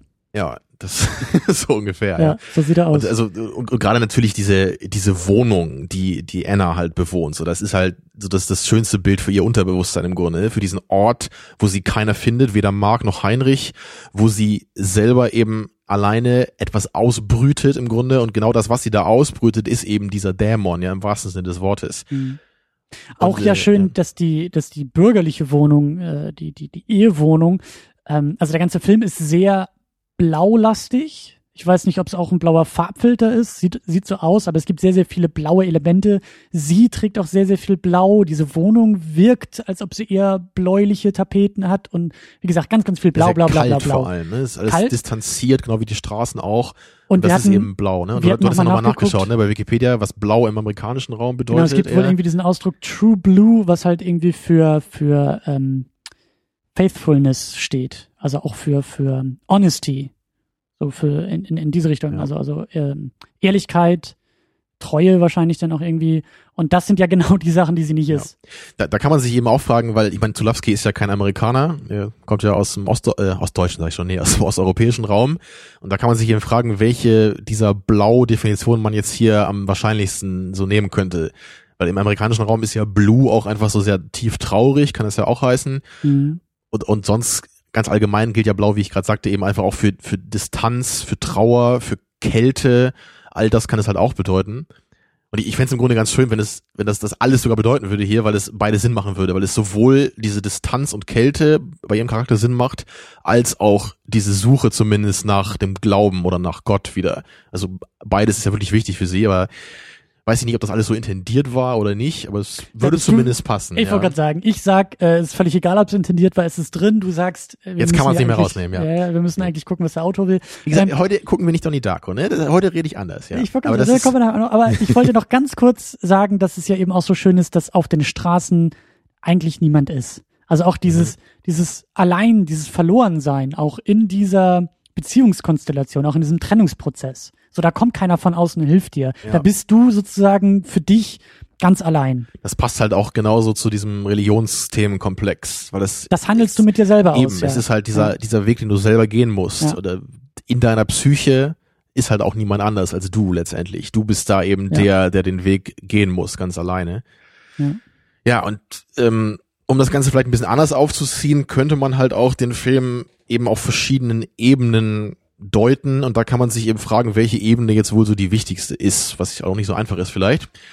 Also auf der oberflächlichsten Ebene, was auch vom Titel herkommt, ne, Possession, also Besessenheit, kann man sich erstmal fragen, so, okay, geht's hier um den Dämon, geht's hier um den Satan, so, so fast Polanski-haft eben, ne, geht's hier um Rosemary's Baby, Mhm. kriegt sie hier irgendwie den, ne, ist, ist sie irgendwie die, die Frau des Satans oder was, oder kriegt sie hier den, den Sohn des Satans als Kind, so als Monster eben. Ich meine, es, es gibt Leute, die den Film eher so interpretieren, das, das kann man vielleicht machen, aber für mich persönlich würde das jetzt sehr, sehr viele Aspekte doch ein bisschen zu stark ausklammern. Also für, mich geht's da jetzt weder, also weniger zumindest um so einen, so einen übernatürlichen Aspekt, als wirklich viel mehr um so eine Allegorie oder Ja. eine Metapher und das Ganze. Ich, ich sehe es halt eher auf, auf einer surrealistischen, abstrakten Ebene als wirklich als Metapher. Ich sehe hier nicht eine, eine Mystery-Geschichte, wo es darum geht, dass der Satan auf die Erde kommt oder so. Aber es gibt halt auch gewisse, also es ist halt nicht völlig unsinnig, den Film so zu sehen, würde ich sagen.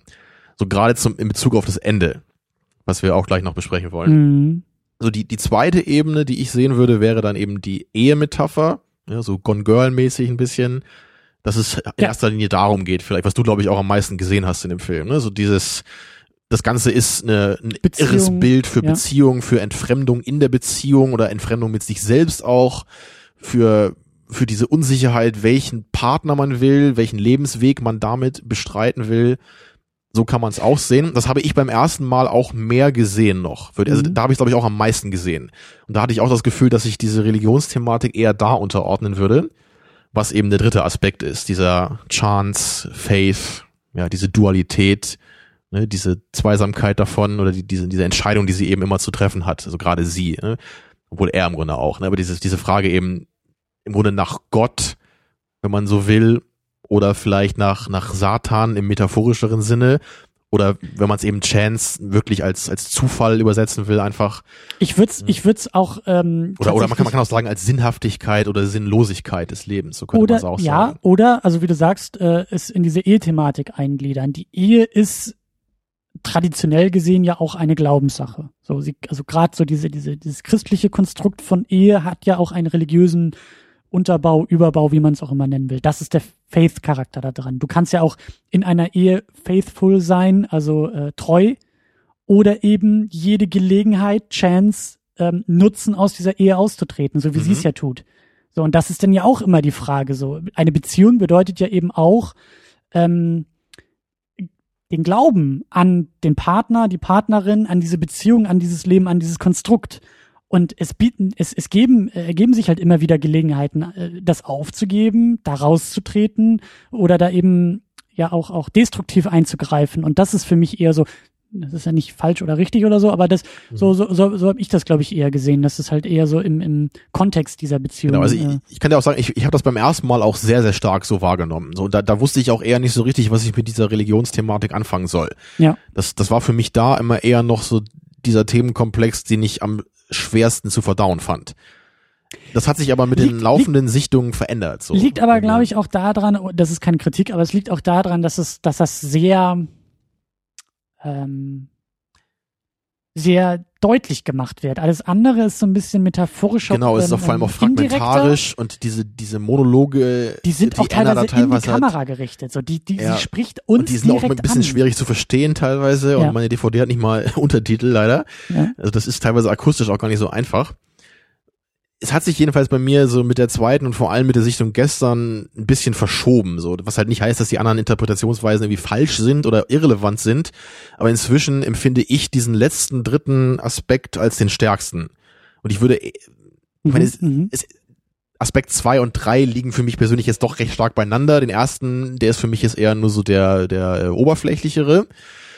Aber ich würde halt schon inzwischen eher sagen, dass diese Ehethematik so fast der anderen Sache untergeordnet ist. Oder zumindest, dass sich beides sehr stark ergänzt. Und das hat eben, das hat eben auch mit den Charakteren zu tun. Weil, wie ich ja gerade sagte, so Mark und Heinrich sind ja die beiden Männer, für die sie sich eben entscheiden muss, für den einen oder für den anderen.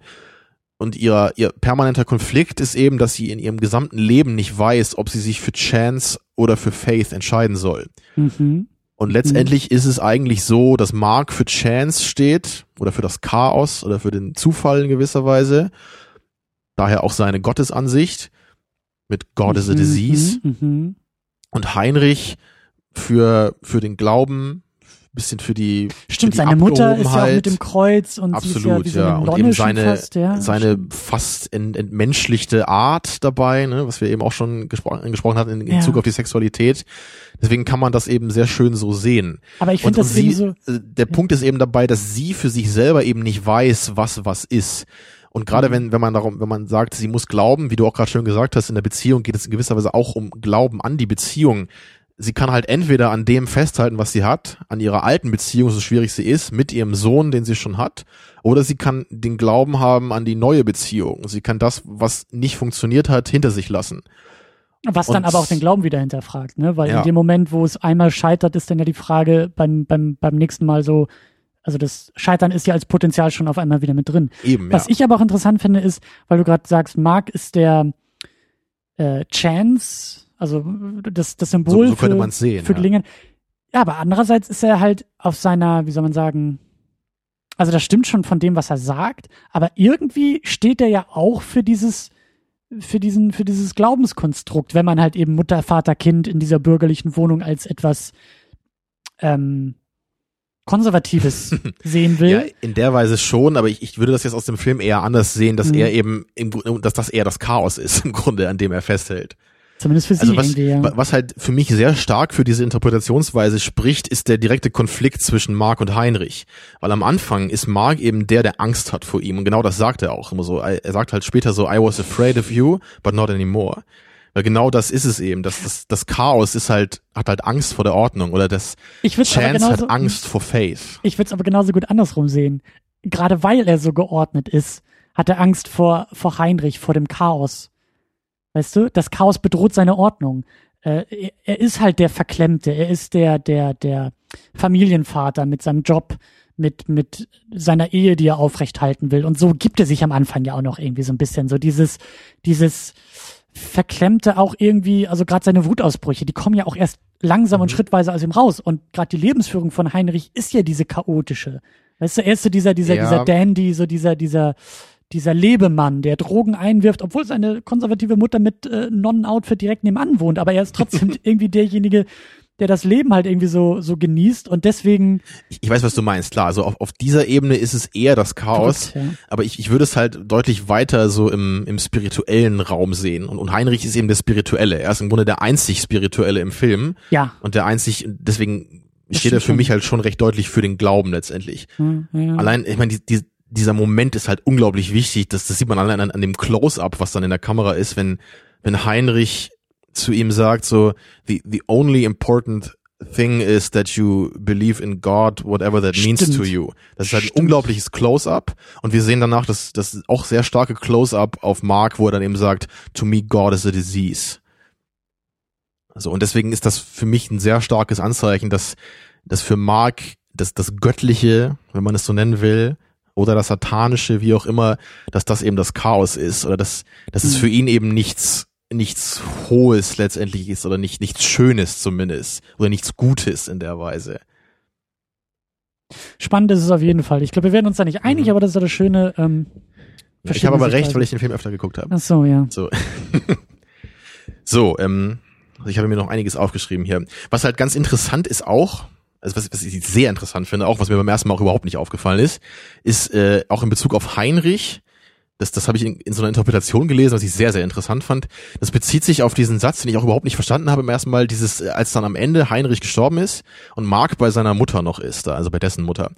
Und sie ihn dann fragt, so, oder sie sagt halt nur so, äh, Heinrich is dead oder so, I, I know it, but his soul is not oder so, ja, oder his soul is somewhere else. Und das, das habe ich halt auch überhaupt nicht verstanden, was das halt bedeuten sollte. Und jetzt in dieser Interpretation, was irgendeiner bei IMDb geschrieben hatte, jedenfalls, was ich weiß nicht mehr, irgendein so Typ halt da in so einem Thread, er, er sieht halt, ich muss da vorne anfangen, also äh, am Anfang sehen wir, wie, Bienchen und Blümchen. Genau, nee. Danke, ja. Ich, ich überspringe ein bisschen was, ja. Okay, das ist gut. Und dann kommen wir an bei Heinrich und Mark, als nämlich, äh, ich muss das zweite Aufeinandertreffen der beiden. Da, da kommt Heinrich zu Marks Wohnung, sitzt da so draußen im Treppenhaus mhm. und dann reden die miteinander. Wo so betrunken? man, sieht halt erst total irre drauf, ja? Ja, ja. Er hält sich halt immer so die Hand vor die Stirn. Ja. Seine Augen drehen in merkwürdige Richtungen. Er, er stößt gegen die Wände im Treppenhaus. Also er, er wirkt fast blind in gewisser Weise. Und, und äh, das wurde eben in dieser Inter- Interpretation so gesehen, dass er in dem Moment mit seinem dritten Auge schaut. Weil er in gewisser Weise die Hand auch so vor seine Stirn hält und seine normalen Augen Nicht er, benutzt. er, nicht er zu scheint sie gerade gar nicht zu benutzen. Mhm. Deswegen stößt er eben gegen diese weltlichen Gegenstände, so wie eben die Wand oder so. So, was ich ganz interessant finde, nämlich in Bezug auf später, als er dann bei Anna in der Wohnung ist und dann dieses Monster sieht zum ersten Mal. Er Wenn blindet. du, wenn du nämlich noch weißt, wie er, wie er darauf reagiert. Er macht nämlich wieder so eine ähnliche Gestik und stößt wieder gegen die Wände und er, er tastet so nach vorne, sieht Anna anscheinend gar nicht mehr.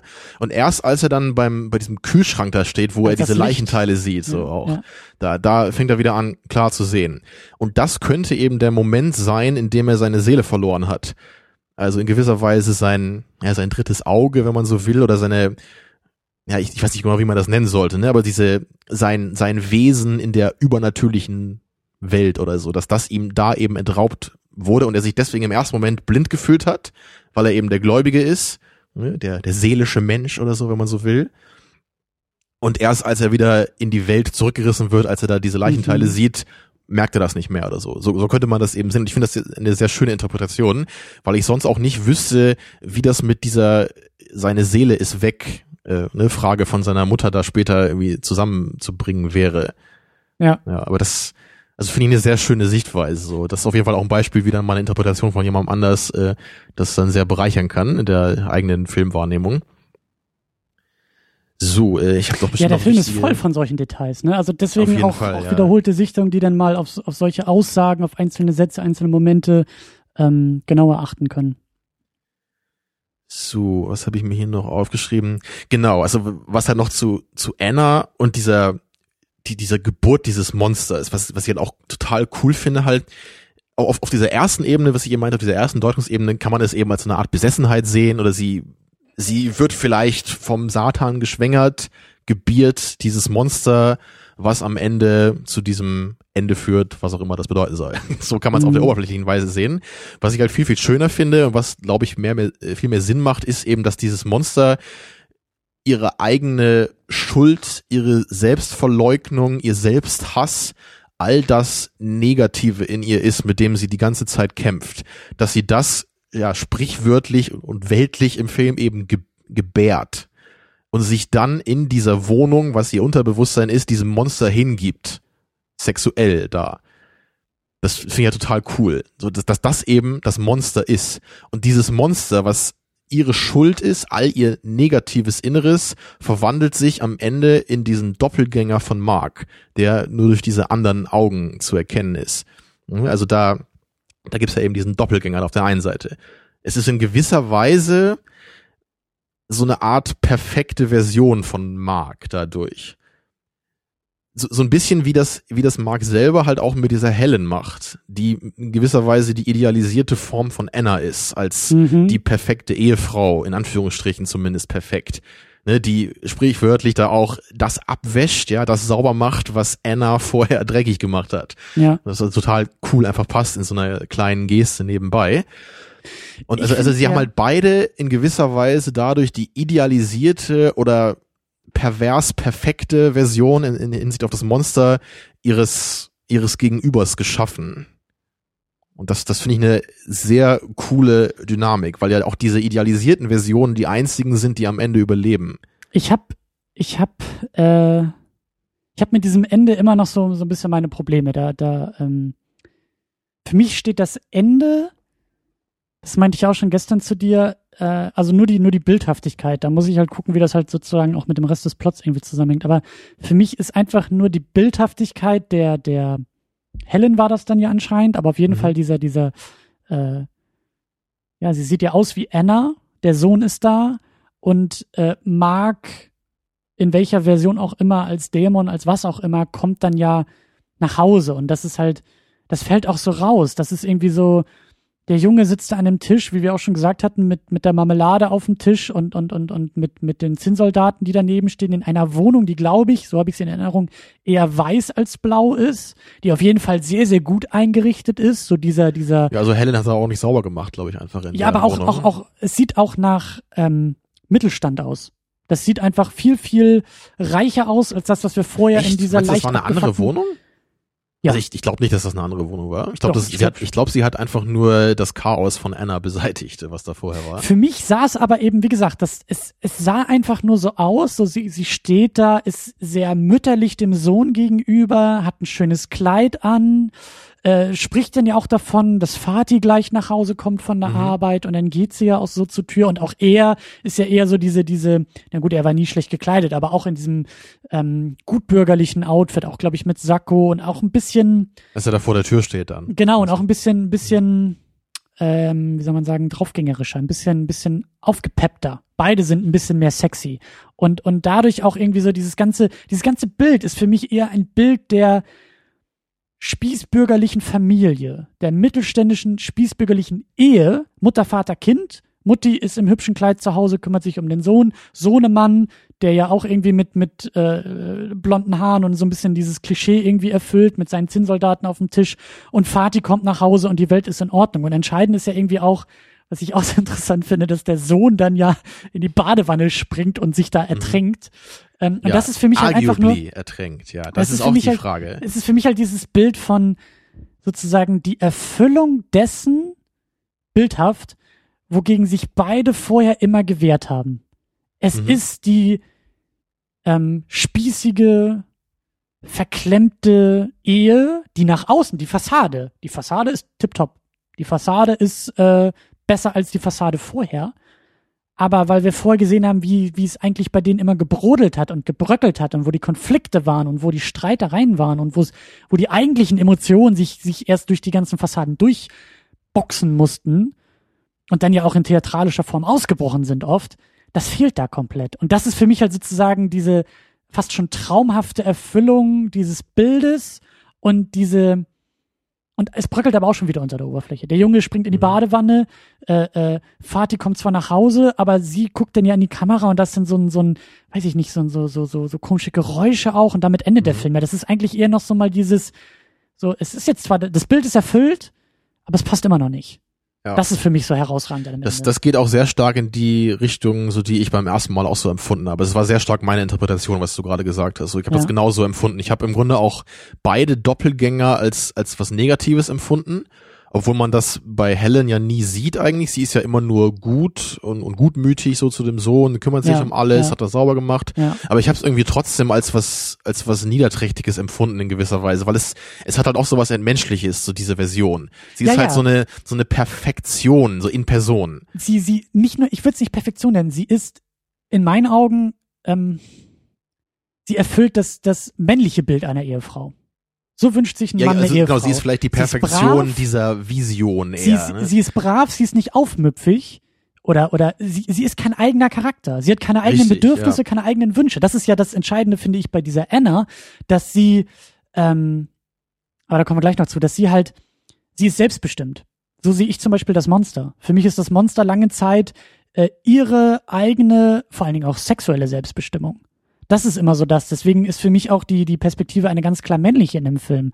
Die Konflikte entstehen dadurch, dass sie aus der Ehe auch ausbricht, dass sie überhaupt diese Konflikte austrägt, zwischen, welch, zwischen welchen Männern muss ich mich hier entscheiden. Und ich kann mir auch vorstellen, dass da auch, dass da auch irgendwie so Rollenklischees irgendwie mit, mit, mit reinspringen. Ich finde es halt eben so interessant, dass sozusagen äh, aus so einer feministischen Perspektive, dass ausgerechnet für sie das Problem ist zwischen Faith und Chance. Was ja auch diese Rolle erfüllt von, naja, die Sexualität einer Frau liegt eben darin, sich dem Mann hinzugeben. So. Und dadurch ja eben nicht selbstbestimmt ist, sondern sie, sie funktioniert halt immer nur auf den Mann ausgerichtet. Sie ist nicht für sich irgendwie ein Wesen, sie ist auch nicht für sich sexuell aktiv, sondern das ist immer irgendwie aus der Perspektive von ihm gefiltert, so. Warum ist es also bei das, ihm nicht das Problem? Das sehe ich eigentlich nicht so. Also ich, ich sehe nicht, dass sie weniger wichtig sei als er. So das tue ich auch Film. nicht. Oder auch, das ist, ich, ist ja so, das ist, das ist mehr seine Perspektive ist. Für mich ist es sehr gleichwertig.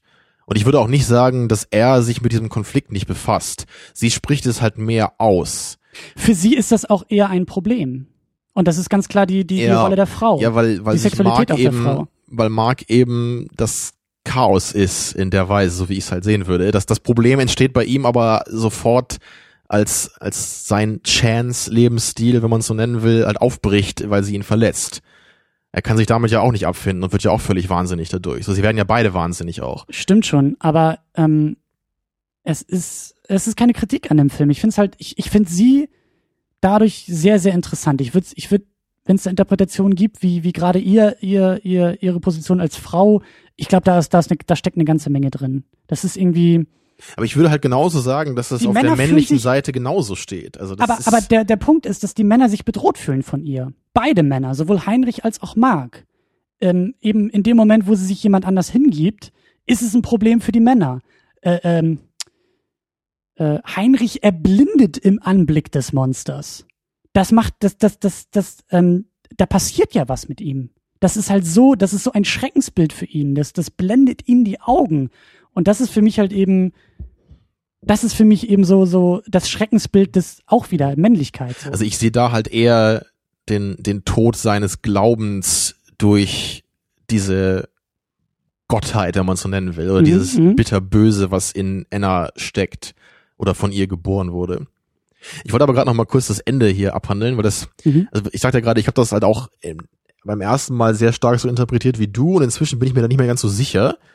Also ich, ich finde die Interpretation immer noch gut auf jeden Fall, so dass eben dieses dieses sehr böse idealisierte Familienbild da entsteht und dass das den Sohn im Grunde fertig macht oder dass er sich dadurch sinnbildlich umbringt und selbst ertränkt.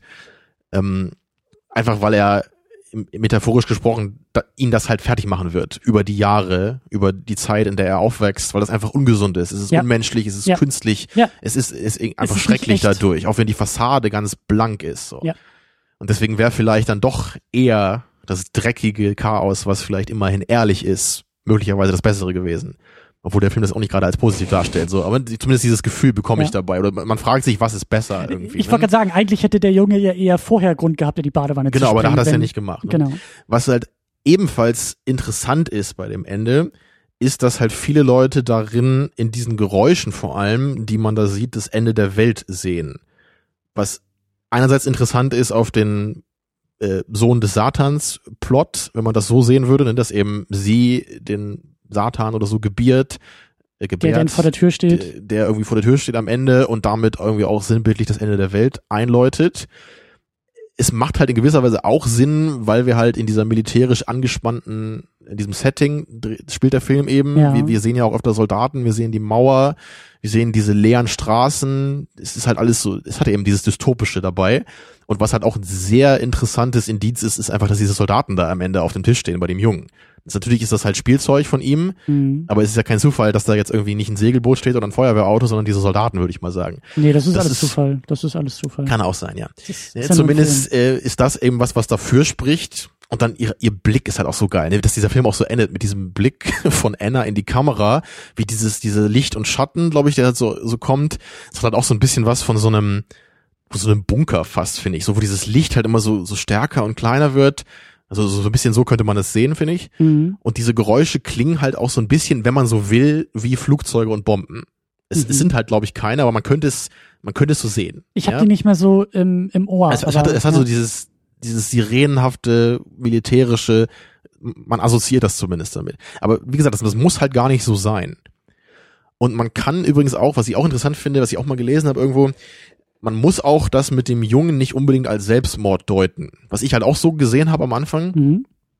ich meine, natürlich äh, kann man sich normalerweise nicht einfach so ertränken, wenn man sich so äh, in der Badewanne legt. Ich würde aber halt in so einem Film jetzt sagen, dass das in dem filmischen Universum quasi durchaus für mich möglich ist, dass ein Junge sich so umbringen kann in dieser Filmwelt, weil sie eben so abgefahren ist. Was aber ganz interessant ist, finde ich, ist, wir haben halt schon früh im Film so ein kleines Foreshadowing gehabt, gerade in Bezug auf die Badewanne. Stimmt, der hat in der So, wir- Badewanne gespielt. Genau, wir, irgendwie. wir sehen halt Mhm. einmal, wie er mit seinem Vater da in der Badewanne, glaube ich, äh, spielt und glaube ich später mit Helen auch nochmal, dass die da in der Badewanne sind. Und, und das sind immer so Szenen, die, die sind halt sehr, sehr menschlich halt und sehr, sehr warm eigentlich. Also diese, diese Momente in der Mhm. Badewanne wirken eigentlich wie die, wie die schönsten Momente eigentlich im Film für den Jungen zumindest. Deswegen macht es auch Sinn, wenn man diese Badewanne so als den Rückzugspunkt sehen würde. Ne, Und dass er, er, er, taucht eben unter in diesem Wasser, um es auszublenden, was um ihn herum passiert. Okay, Ne? Und ich Klar. das, das würde zu unserer ersten Interpretation, eigentlich genauso gut passen. ja, ja. Ne? Also ob er sich jetzt entweder umbringt, Er um dem flüchtet zu von der entgehen. Situation. Genau, also er, er flüchtet in beiden Fällen. Einmal Ja. durch den Tod und einmal einfach, indem er sich abschottet. Ja. Ja, und im, im Grunde sind das ja auch zwei Arten und Weisen im übertriebenen Sinne, wie man mit so einer Situation auch umgeht als Kind. Ja. Entweder bricht man aus, was jetzt hier so ein bisschen der Tod wäre, im Grunde, also der völlige Ausbruch, oder eben das Taubwerden, ne? das, Ja. das Verschließen der Sinne, das Abstumpfen, so, dass das Zurückziehen in die eigene Welt. Ja. Ja, aber wie gesagt, also ich wäre da gar nicht drauf gekommen. Für mich war das irgendwie auch der, der Tod am Anfang. Aber beides würde irgendwie ganz interessant Sinn machen. Und wie ich das mit dem Ende der Welt irgendwie deuten würde, ich, ich bin da auch, ich bin da auch unsicher, wie ich das jetzt empfinden würde. Seit, seit ich das auch gelesen habe, so schien mir das irgendwie auch, also dass es halt so einige Anzeichen gibt, die eben dafür sprechen, ist es schon ganz interessant. Und es, Ja, aber ich da kann man auch eben gucken, wie stark man die Metapher macht. So, dass, dass da irgendeine Welt zusammenbricht, Ich metaphorisch gesprochen, ist klar. Es- Inwieweit das jetzt die richtige Welt sein muss, ist schwierig. ich kann das halt so schlecht von diesen beiden ähm, von diesen beiden Rollen auch trennen. Mutter, Vater, Mann, Frau, äh, äh, Mark Anna ist für mich viel wichtiger als sozusagen ein, ein, ein, also diese Mikroebene ist für mich wichtiger als die Makroebene. Es ist für mich im, im, im Detail wichtiger als im, im Überblick. So, und der Untergang der Welt wäre ja etwas sehr, sehr Allgemeines. Dafür mhm. sind für mich zu viele sexuellen Konnotationen drin, zu viel, dafür sind die Charaktere auch ja. irgendwie zu stark und zu wichtig. Aber natürlich könnte der Untergang klar. der Welt dann auch wieder eher für den Untergang der Werte vielleicht stehen oder der, der persönlichen Welt, klar. So. Die, wie du sagst, dieser, der, der Welt der beiden äh, Personen oder ihrer Welt vielleicht auch nur. Ähm, ich, ich meine, es ja. ist halt, das, das Coole dabei ist halt, man, man kann sich halt überlegen, ob jetzt die im, im Film das, was suggeriert werden soll, ist, dass die Welt untergeht, also wirklich, und dass das bedeuten soll, dass irgendwie die Werte untergehen, oder ob im Film suggeriert wird, dass im Grunde die Werte untergehen und dass das in gewisser Weise bedeutet, dass letztendlich auch die Welt untergeht. Weißt du? Ich also glaub, im Grunde könnte beide eine Metapher für das jeweils andere sein. Ich glaube, du könntest den Film auch sehr, sehr ähm, katholisch lesen und sagen, ähm, Boah, also es ist echt nicht so meine Deutungsweise, aber ich glaube, also natürlich auch durch diese Mutter mit ihrem Kreuz und sowas alles, aber eben auch ne Untergang der Werte, Untergang der christlichen Werte, Untergang der Ehewerte, weil sie jetzt ja auf einmal da irgendwie in dieser neuen Ehe rumwildert, ähm, könnte man vielleicht auch noch irgendwie so sehen. Das ist, das ist, also ich kann mir vorstellen, dass konservative Menschen sich auch in einem Film zurechtfinden können, wenn sie vielleicht vor, naja gut, in manchen Momenten musst du vielleicht dann irgendwie eher weggucken oder eher ignorieren, aber glaube, da ist auch, ich glaube, das Potenzial drin, das irgendwie so ja, zu deuten. Das, das ist halt auch wieder so irre, weil das für mich jetzt auch in dem Punkt sehr stark in die andere Richtung gehen würde, obwohl ich jetzt auch da auch nicht sagen würde, dass das falsch ist, so was du jetzt da sehen könntest, vielleicht oder dir vorstellen könntest. Mhm. Für mich ist das Ganze halt auch eine sehr eine sehr fatalistische Sichtweise auf auf Religion und menschlichen Glauben in gewisser Weise so, weil das da, da gibt's halt auch zum Beispiel diesen, diesen Moment, als da Mark einmal in dieser Wohnung von Heinrich ist, glaube ich, und diese, diese Videobänder da anschaut, ne, von, mhm. von Anna. Das sieht man ja erst, wie sie da diesen Ballettunterricht gibt, wo sie dieses Mädchen da ziemlich fertig macht, so, weil sie, weil sie will, dass dieses Mädchen mit all ihrer Kraft versucht, perfekt zu werden. Was natürlich auch schon mal äh, eine coole Idee ist. Und das, was sie danach sagt, ist halt sehr, sehr wichtig. So, die, die sagt nämlich dieses zu Heinrich, so der die Kamera hält, so, äh, You say I for me. Mhm. Das sagt sie zweimal nacheinander.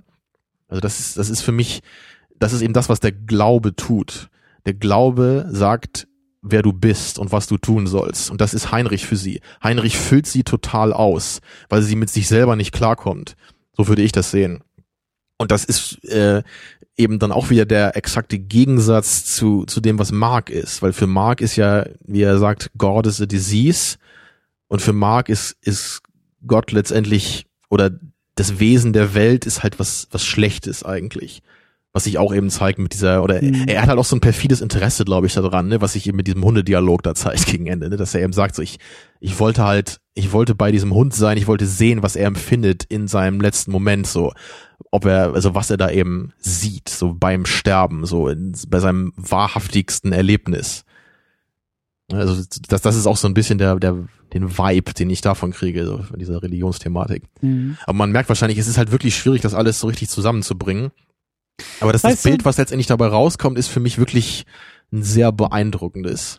Ja, und es, es hängt eben auch sehr, sehr stark, äh, glaube ich, auch davon ab, was man selbst mit reinträgt. Also, weil für mich eben jetzt was ich ja auch oft irgendwie sage, aber hier ganz besonders so eine Zweitsichtung bietet sich an. Ich würde den Film, wie gesagt, zum Beispiel abklopfen wollen auf ein, ein, eine vielleicht feministische Perspektive. So. Mich interessiert sehr, sehr stark, wie sie dargestellt wird, wie, wie Frauenbilder dargestellt werden. Und ich weiß halt eben nicht, es wirkt auf mich, also wenn ich diese Geschichte nicht wüsste, die du erzählt hast, dass der Typ nach seiner gescheiterten Ehe sich mit dem billigsten Bourbon irgendwie eingeschlossen hat und dieses Drehbuch geschrieben hat oder, oder über diesen Film nachgedacht hat,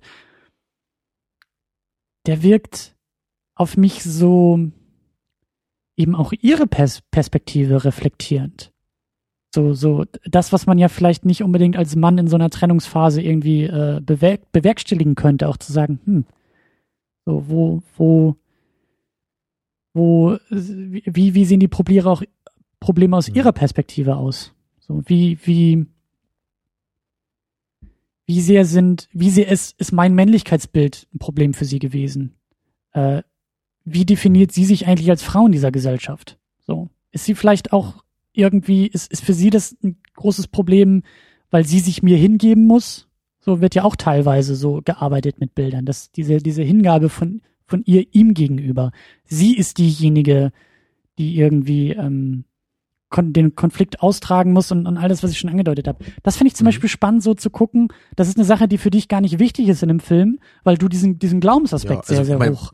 Äh, äh, das heißt gar nicht wichtig. Ne? Ich sehe das natürlich auch. Also ich würde halt eher sagen, für mich ist dieses Rollenbild eher wichtig in Hinsicht auf diesen philosophischen Kern des Films an sich. Also das ist ja auch philosophisch. Die Rolle der Frau ist doch durchaus philosophisch. Ja, ich, ich meinte jetzt eher wirklich so, so erzphilosophisch, ja, im Sachen von, wie werde ich glücklich, was ist mein Lebensweg und sowas. Und das natürlich in der Hinsicht auch, auch dieses Gesellschaftsbild mitspielt, ist klar, weil es eben auch dein Lebensbild und dein Lebensweg beeinflusst, so. Für mich, ich, ich fand das irgendwie so, du hast es jetzt nochmal erwähnt, so, da geht für mich diese, diese, diese Rolle im, im, im, im Ballettstudio ist irgendwie so, weißt du, eine erwachsene Frau, die viele junge Mädchen drillt und sagt, so hast du dich zu bewegen. Nein, die knien noch ein Stück weiter hoch, damit die Pose perfekt ist. Und das sind alles, das sind so, weißt du, da sitzen irgendwie sechs Mädchen an dieser Ballettstange, die alle gleich aussehen. Gleiches Outfit, gleiche Positionierung und dann fängt sie an, eine so krass zu drillen, dass die zusammenbricht und rausrennt. Das ist für mich, das sieht für mich aus von, äh, sie ist, in, sie verkörpert in dem Moment auch so ein bisschen diese Gesellschaft, die Frauen vorgibt, wie sie sich zu geben haben und prügelt das diesem Mädchen aber ein und dieses Mädchen zerbricht daran. Und dadurch ist es natürlich auch ein Bild für sie, weil sie auch daran zerbrochen ist, wie, wie sie sich Genau das ist es eben. Das, ist aber interessant. das hätte ich zum Beispiel jetzt gar nicht so gesehen, obwohl das und auch, auch wieder das durchaus Sinn macht. Ne? Ich würde es, ich habe die Szene halt immer so gesehen, dass sie da absolut mit sich selber redet in der in dem Punkt, dass dass sie im Grunde dieses Mädchen, dass sie da sich selber reinprojiziert und ihren eigenen Frust im Grunde an sich selbst auslässt über dieses Mädchen, dass sie eben nicht diese sie sagt es halt später, glaube ich, in einem Dialog aus, so dass sie es halt vorher nicht gewusst hat. So dieses, wie werde ich perfekt? Niemand hat es mir gezeigt, so ungefähr. Mhm. Und jetzt habe ich dich, Heinrich, so ein You say I for me. Und in der Hinsicht habe ich es eher gesehen. Aber auch das ist ja wieder so etwas, so, so, wenn man das You say I for me, also das ist ja eine komplette Aufgabe seiner ja. selbst und eben auch in einer Beziehung. So, wenn der Mann in der Beziehung mhm ich sagt für die Frau, dann ist es ja, ja. irgendwie vielleicht auch ein das, Kommentar. Das ist halt der Knackpunkt bei dem Film, so dass, dass diese Themen drin sind, lässt sich schwer leugnen. Was halt sehr schwierig ist, ist halt eben, welches Thema der Primat ist. Weißt du, was uns Primat helfen könnte? Ist, ne? Der Autor. So ein Director's Cut. Wenn oh, wir ja. vielleicht noch einen Director's Cut hätten, der uns irgendwie so alle paar Minuten so ein paar Texteinblendungen ja. macht. Äh, Bevor wir dazu kommen, lass okay. mich noch mal kurz, ich, was halt auch so, das geht halt auch schon in die Richtung, langsam. So Surrealismus, darüber reden wir gleich auch noch ein bisschen. Ja es, es ist halt oft so bei surrealistischen Filmen, dass ich mich ein bisschen daran störe oder mal, mal deutlich mehr und hier eben recht wenig, dass es so gewisse Aspekte gibt, die ich einfach überhaupt nicht da reinbringen kann. Ne, das hatte ich bei Lynch früher halt sehr, sehr stark. Das hat sich halt auch mehr aufgelöst da, als ich es jemals zu träumen gewagt hätte, eigentlich gerade bei Mulholland Drive. Lass mich kurz nachfragen. Du hast bei surrealistischen Filmen das Problem, dass du eine Theorie findest. Du, du, du, du, du hast da irgendwie einen Punkt ein Anknüpfpunkt, du fängst an zu interpretieren, aber du kriegst niemals 100% des Filmes in diese Theorie. Weil es Widersprüche gibt, weil es genau, Momente gibt, bei denen du sagst, ja, aber das müsste man eigentlich anders genau, deuten. Oder teilweise Momente, die dann überhaupt nichts damit zu tun hätten, genau, ne, wo man sich genau. das dann genau. fragt. Und solche Momente gibt's halt hier auch so ein paar Mal. Oder zumindest so ein paar Aspekte, die ich am Anfang überhaupt nicht verstanden habe, so, oder, aber jetzt inzwischen mir zumindest irgendwie einen Reim darauf machen könnte. Und da fand ich es erstmal sehr, sehr schön gestern, nämlich als wir den Film geschaut haben, da gibt's ja diesen einen Moment, als sie da in der, in der U-Bahn fährt und da sitzt dann dieser Obdachlose, glaube ich, neben ihr und sie hat gerade Einkäufe dabei und er nimmt sich einfach so eine Banane aus ihrer Tüte und isst die. Und da dachte ich beim ersten Mal einfach nur so, hä, was? Mhm. Weil ich einfach nur dachte so, okay, da haben sie jetzt gerade sich irgendeinen Quatsch aus den Fingern gesogen, weil sie das irgendwie gerade absurd fanden, so diesen Moment und es halt irgendwie es bleibt halt irgendwie im Gedächtnis, weil es ein absurder Moment gerade ist. Aber du meintest dann so, dass es halt irgendwie eine eine ganz knuffige Weise sein könnte, wie sie halt selbst in diesem kleinen, unwichtigen Moment im Grunde von Männern ausgebeutet wird. Ja. Und das finde ich eigentlich eine sehr schöne Sichtweise darauf, weil das stimmt halt total. Es ist halt nur ein ganz kleiner Moment eigentlich, nur so ein kleines Detail, was mir halt überhaupt nicht klar war sogar, aber es macht halt total Sinn in, dem, in der Hinsicht. You say I for me. Ja, eben. Ja, also das war so ein Moment, da fühle ich mich jetzt schon mal besser, dass du mir da zumindest eine Möglichkeit gegeben hast, das zu interpretieren. Ähm, und was ich halt immer noch, glaube ich, nicht so wirklich verstehe, ist halt dieser, dieser Typ, ne, dieser Nachfolger möglicherweise von Mark. Ja, mit den rosa Socken da. Genau, der hat einfach auch so eine rosa Krawatte, glaube ich, und diesen, diesen pinkfarbenen Socken da, was am Anfang, glaube ich, auch einmal gesagt wird bei diesem Meeting, was die Leute da haben, ne, so, denk an diesen Typen mit den pinkfarbenen Socken und später sieht man das einmal wieder sich irgendwie so die Hose hochkrempelt und man sieht diesen pinkfarbenen Socken dabei. Ich habe keine Ahnung, was das bedeuten soll. Ja. Ob das auch einfach nur, also wenn ich jetzt eine Interpretation finden müsste, ja, mit vorgehaltener Waffe, dann würde ich sagen, dass das einfach nur so ein kleines Zeichen auch für eine Art Fassade ist oder für die für für den Kern von Menschen, die anders der anders ist als das, was sie nach außen hin zeigen. Weil natürlich eine pinkfarbene Socke ungefähr das größte Gegenteil zu einem gestriegelten Anzug ist, was man sich vorstellen kann. Mhm. Finde ich jetzt nicht so geil, die Interpretation, aber wenn da mir nichts Besseres einfällt, muss ich wohl damit dann auskommen. Ich krieg das auch gar nicht mehr zusammen. Also ich, ich, ich weiß einfach gar nicht mehr, was da genau über den gesagt wurde. Da wurde Also halt auch das- fast gar nichts gesagt, das ist ja der Punkt. Doch, es wurde aber irgendetwas Ein bisschen, gesagt. ja, am es, Anfang Es wurde irgendwas Meeting, ja. gesagt und, und äh, ich weiß Ganz nicht genau mehr, weiß ich es auch nicht mehr. Ich weiß auch gar nicht mehr von wem. Das ist halt Und eben das es Problem. ist, glaube ich, dieser Typ, mit dem Mark am Ende auch diesen Dialog über diesen toten Hund hat da. Und der ist dann ganz am Ende in diesem Shootout nochmal dabei.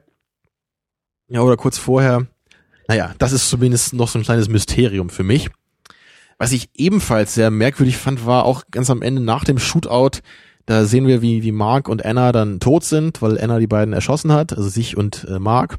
Und dann sieht man, wie dieses Mo- Mark-Monster mit den grünen Augen äh, dann flüchtet aus diesem Haus oben. Und da ist dann so eine Frau, die da oben steht. Und dieses Monster Mhm, in ja, Markgestalt gibt ihr diese Waffe. Sie wirkt auch so ein bisschen hypnotisiert von ihm, finde ich, was auch dafür spricht, so, ne, dass er halt so irgendwas Übernatürliches an sich hat eben.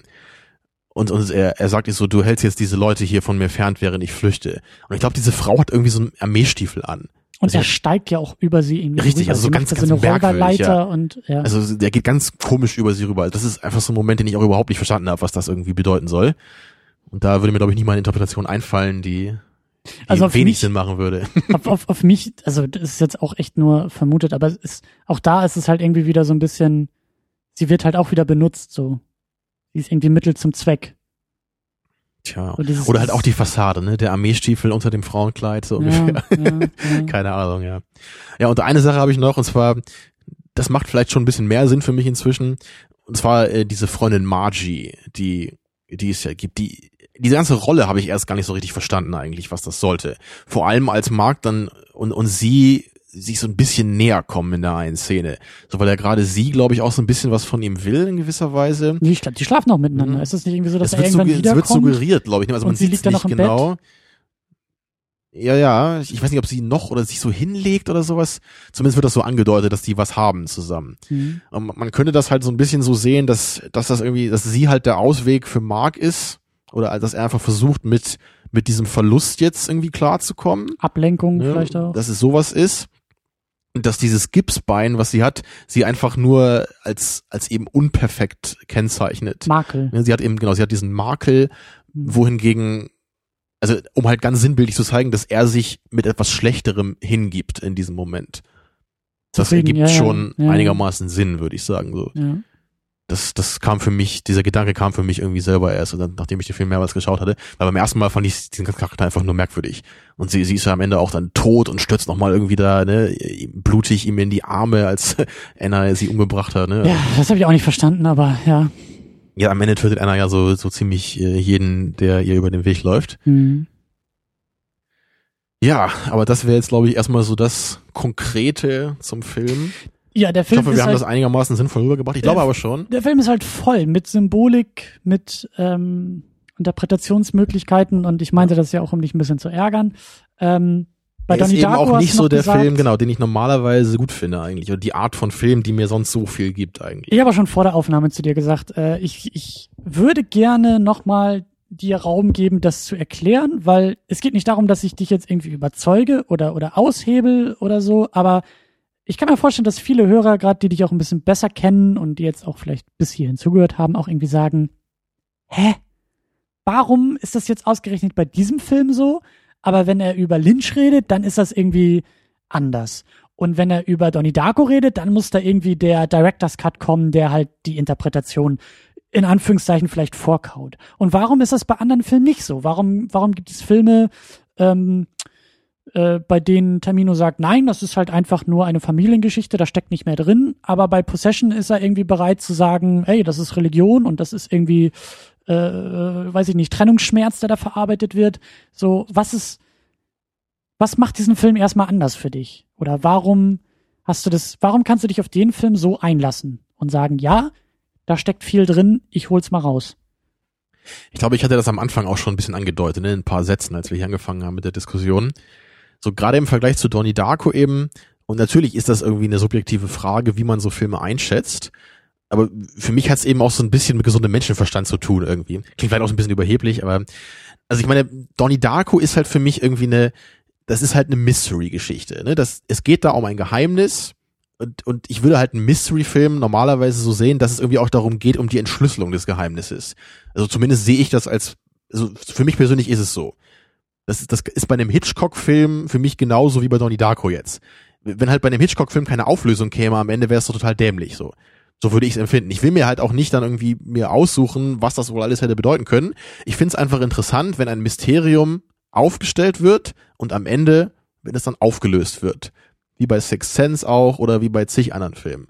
So, das ist, es ist halt einerseits interessant, die Frage zu sehen und dann auch die Antwort zu bekommen bei so einer Art Film für mich. Okay, aber genauso mhm. kannst du auch über Possession reden und sagen, das Mysterium ist das Monster. Ja, aber das ist, das, das ist, das für Monster, mich halt eben der Punkt her? hier, weil für mich ist das halt irgendwie nicht in dem Sinne so ein normaler Mystery-Film, sondern das ist halt für mich ein ganz anderes, eine ganz andere Art und Weise, wie man einen Film aufzieht, ne? weil es eben für mich hier, hier, hier passiert im Grunde nichts in dem Film. Es mhm. ist halt nur metaphorisch, nur eine Allegorie, ja, nur abstrakt und eben surreal dadurch. Ich, ich, versuche mir halt überhaupt nicht zu überlegen, zum Beispiel jetzt, ob das irgendwie Sinn macht, was ein Charakter tut in diesem Film. Bei Possession. Das ist für mich vollkommen abwegig, so überhaupt an diesen, an, an diesen Film zu denken. Ja, oder mir zu überlegen, ob es Sinn macht, dass sich der Junge am Ende selbst ertränken kann, wenn ich weiß, das macht man, das, das macht man ja nicht. Das kann man ja eigentlich nicht so wirklich. Ne? Auf, auf diese Idee würde ich halt gar nicht kommen, in dem, in dem Kontext dieses Films. Bei Donnie Darko sehe ich das halt nicht so das sehe das, sehe ich halt als einen Film an, der in unserer normalen Welt spielt. Im Grunde mit der Welt wird zwar einiges gemacht, aber es ist immer noch unsere Welt mit unseren Gesetzen, in dem in denen Menschen leben, die ich verstehen kann. Und dann wird mit dieser Welt eben etwas gemacht, was sie entfremdet. Und das finde ich halt gerade sehr interessant dabei. Aber trotzdem ist ja Donnie Darko jetzt in erster Linie zumindest nicht ein völlig abstraktes äh, Kunstwerk da würde ich halt eben, da, da, da ziehe ich halt persönlich auf einer anderen Ebene was draus. Ne? Da, da geht, das, das, das meine ich ja letzte Woche auch. Für, für mich ist Donnie Darko halt viel, viel wichtiger nach der Interpretation, in der emotionalen Ebene, so in ja, der, der, menschlichen dabei. Moment, äh, sind wir uns, sind wir uns da einig, dass Donnie Darko eine stärkere Narration bietet als Possession? Ja, das auch, ja. Und dass über, dass das vielleicht schon so ein Signal für dich sein kann, dass du sagst, dadurch, dass das Narrative äh, deutlicher ist, mehr im Mittelpunkt zu stehen scheint, weil es alles ähm, enger zusammenhält. Deutest du den Film ich, ich schon anders halt nicht als narrativ nennen, weil man kann ja auch etwas Abstraktes sehr narrativ aufziehen. Ich würde halt, würde ich, ich würde es halt Realismus nennen. Mhm. So, es ist, es, es soll halt meiner Meinung nach eine reale Geschichte sein in erster Linie. Man soll versuchen, diese Geschichte so mitzuerleben. Als Geschichte, aber die in unserer realen Welt verortet ist. Siehst du, und das ist halt auch schon dann, klar, das ist ja alles Rezeption, was wir besprechen. Nur, nur kurz als, als Gegensatz dazu, Possession ist halt für mich überhaupt nicht das, sondern Possession sind für mich verbildliche äh, psychische oder unterbewusste Denkweisen von Menschen. Okay, mein, meine These gerade eben geht nämlich in die äh, Richtung der Nachfrage, aber warum ist es Donnie Darko nicht? Warum kann es Donnie Darko nicht sein? Genau, das ist natürlich der interessante Punkt, weil natürlich kannst du da niemanden widerlegen, wenn er jetzt irgendwie darauf beharren möchte, dass das nicht so ist. Weil genauso, äh, es ist irgendwie ein genialer Zufall, dass wir die so direkt hintereinander geguckt haben, aber ich, für mich war eben Donnie Darko im normalen Cut spannender, weil der mehr Ebenen zur Interpretation übrig hatte.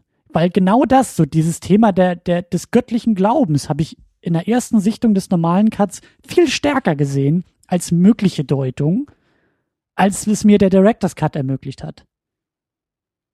Und Wobei ich da halt nur in Bezug auf Donnie Darko das echt nicht verstehe, weil ich, ich verstehe nicht, warum der Director's Cut diese Deutungsmöglichkeit ausschließt. weil er diese ganze, nee, nicht ausschließt, aber der, der, der lenkt so viele Sachen in eine, also da ist es dann nur noch möglich zu sagen, Donnie Darko im, im, im Director's Cut löst dieses Mystery-Element zu stark auf. Dann kannst du nur noch sagen, ja, aber Grund für diese aufgeklärte Mystery-Geschichte ist Gott.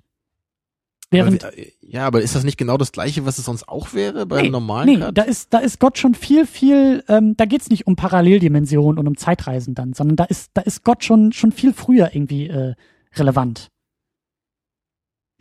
Verstehst ich meine, du? ich habe ja bei Donnie Darko auch nicht behauptet, dass ich den Director's Cut viel, viel besser finde als den normalen Cut. Der einzige Grund, warum ich das ein bisschen so sehe, ist, also der Hauptgrund ist halt, weil er einfach länger ist und ich diese kleinen Szenen okay, gerne mag, okay, die dann, nichts damit zu tun haben. Dann klammern wir das aus. Aber wie gesagt, ich meine, ich, ich gebe ja schon, in der Weise gebe ich dir recht, dass ich halt gerne die Auflösung von Donnie Darko habe. Mhm. Wie sie im Director's Cut gemacht ist, finde ich halt auch nicht ideal, ne? dass halt dieses Buch nur eingeblendet wird. Lass uns von Donnie Darko dann weggehen und sagen, oder meine Frage wäre dann auch, ähm, ist es legitim? Das ist eine blöde Frage, aber äh, kannst du dir vorstellen, dass andere Leute auch genau so an viel mehr Filme rangehen als Grundeinstellung, wie du an Possession rangehst? Durchaus, ja. Deswegen habe ich gefragt, ob du, ob Possession für dich Signale sendet, die sagt, okay, hier muss ich ein anderes Regelwerk anlegen, um ihn zu deuten. Und deshalb kannst du das, kannst du das machen und kannst sagen, der ist deutlich surrealistisch, also muss ich ihn auch surreal deuten. Während ich mir sehr gut vorstellen kann, dass Leute auch sagen, okay, hier habe ich einen Mystery Thriller, aber den deute ich auch mal surreal. Ich gucke auch mal, was für surreale Elemente da drin sind. Weil, auch wieder ein Beispiel, wir haben auch schon ein paar Mal über Horrorfilme geredet. Ähm, und ich kann mich erinnern, wir hatten was äh, Night of the Living Dead hatten wir ja mal geguckt, diesen uralten Schinken in der, in der mhm. deutschen Fassung. Und Hannes und ich haben so ein bisschen versucht in der Diskussion so gesellschaftliche Themen rauszuholen, auch wieder zu sagen, hey, äh, wofür stehen eigentlich die Bilder? Und du hast es, glaube ich, so ein bisschen abgeblockt, weil du gesagt hast, Leute, wo ist das Problem? Es geht einfach nur um einen Haufen Menschen, die irgendwie vor Zombies flüchten. Wo ist da bitte ja. schön die Substanz? Das, das ist genau der, das ist der Punkt. So, ne? Ich denke halt auch gerade wieder an Walter Mitty, ne? die Traumverschwörung, ja. da ist halt so das Gegenteil. Ne? Da finde ich halt immer irre, wie halt da hatte ich halt eher das Gefühl, dass halt sehr, sehr viele Leute überhaupt nicht verstanden haben, dass wir die Traumdeutung für die einzige mögliche im Grunde gehalten haben. Ja. Also, dass mir immer noch schwerfällt, diesen Film zu gucken und nicht auf, also nicht das irgendwie in erster Linie aus dem Film zu ziehen. Ne, weil das ja so viele Anspielungen darauf gibt mit diesem Verschwimmen von Realität und äh, Wirklichkeit. Ja. Realität und Wirklichkeit, ja. Wenn das verschwimmt, wird's hart. Äh, naja. ja, äh, natürlich ist das immer eine persönliche Frage, so, ja. Aber ich finde es halt einfach bei manchen Filmen irgendwie, ich kann es mir halt noch vorstellen, klar, bei Donnie Darko, das ist irgendwie noch naheliegend, das anzunehmen. Aber irgendwie, ich meine so, ich habe ja zum Beispiel neulich, ich habe ja mal diesen, diesen, äh, wir haben ja über Escape from New York mal kurz geredet, neulich, ich weiß gar nicht mehr, welchem Zuge das war. Und da hatte ich ja auch diesen Escape from LA erwähnt, ja, von, von äh, John Carpenter. Ja, diesen Film, den ich halt furchtbar finde, mhm. der halt irgendwie ganz merkwürdig ist und so eine Art Parodie von Escape from New York ist. Und da bin ich irgendwie bei IMDb nochmal drüber gestolpert. Ich habe es auch gar nicht alles gelesen, aber da hat irgend so ein Typ, hat halt irgendwie zehn Seiten oder so dazu geschrieben, also wirklich so zehn Bildschirmseiten darüber, warum er halt diesen Film so großartig findet und was da alles für tiefgründige Themen drin seien. Ja. Und es, ich, ich finde es halt einfach nur bemerkenswert erstmal, dass das halt manche Leute so unglaublich anders empfinden dann wieder als andere. Weil das ist, es ist für mich nahezu ausgeschlossen, mir vorzustellen, dass man in diesem Film irgendwas Tiefgründiges sehen könnte, da, also diesem Escape from LA. Ja. Das ist für mich einfach nur, also bestenfalls ist es im, im Grunde eine dämliche Parodie des ersten, würde ich sagen, mit vielleicht so ein paar komischen gesellschaftsgrotesken Ansätzen. Ja, da gibt's ja zum Beispiel so eine, so eine Gang von irgendwelchen überzogenen Schönheitschirurgen in diesem äh, postapokalyptischen LA da, ja. Aber ich, ich fange doch jetzt nicht an und, und überlege mir in so einem stumpfen Actionfilm, ja, der aus einer Zeit kommt, wo Carpenter anscheinend schon keinen Bock mehr hatte, richtige Filme zu machen, da jetzt irgendwie die tiefgründigste Gesellschaftsparodie draus zu lesen. Warum meine, nicht? Man kann das halt machen, aber das ist doch so, ich sehe einfach nicht, und da meint, das meine ich halt eben mit gesundem Menschenverstand, was in aller Welt einen dazu veranlassen sollte. Weil es da ist, weil, weil, weil aber die kann Bilder man nicht irgendwie, sprechen. ich meine, geht man denn wirklich so an den Film ran? Versucht man nicht irgendwie so sich, sich selber ein bisschen zurückzunehmen und dann mal diesen, diesen Film und seinen ganzen Kontext ein bisschen sich vor Augen zu halten, dann zu überlegen, ob es wirklich Sinn macht, da jetzt zu versuchen, irgendwelche tiefgründigen Sachen drin zu sehen. Das ist so, ich meine, Sucker Punch ist mir gerade auch noch eingefallen. So, der, der ist halt sicherlich als sowas intendiert, ja. Der ist sicherlich als irgendwie in gewisser Weise cleverer Psychofilm oder so gedacht.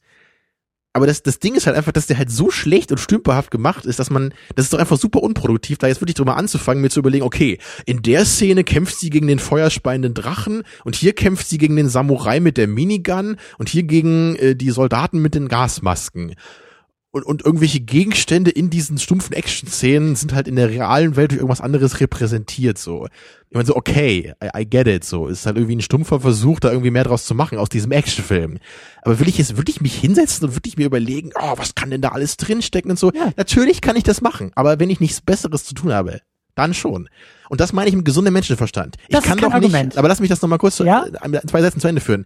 Man kann doch nicht so durchs Leben gehen. Man kann doch nicht von vornherein jedweden Scheiß, um es mal wirklich ehrlich zu sagen, als gleichwertig akzeptieren. Und, und jedem Quatsch von vornherein die gleiche intensive Auseinandersetzung gewähren, wie, wie man das mit, mit was anderem macht. So, das, es gibt ja sowas wie Doch. Rational Ignorance, ja, das finde ich immer ein sehr schöner Begriff in der, in der äh, Philosophie.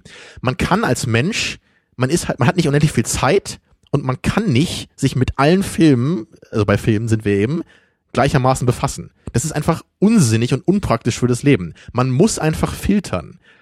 Und deswegen würde ich von vornherein einfach gewisse dämliche Filme einfach ausklammern.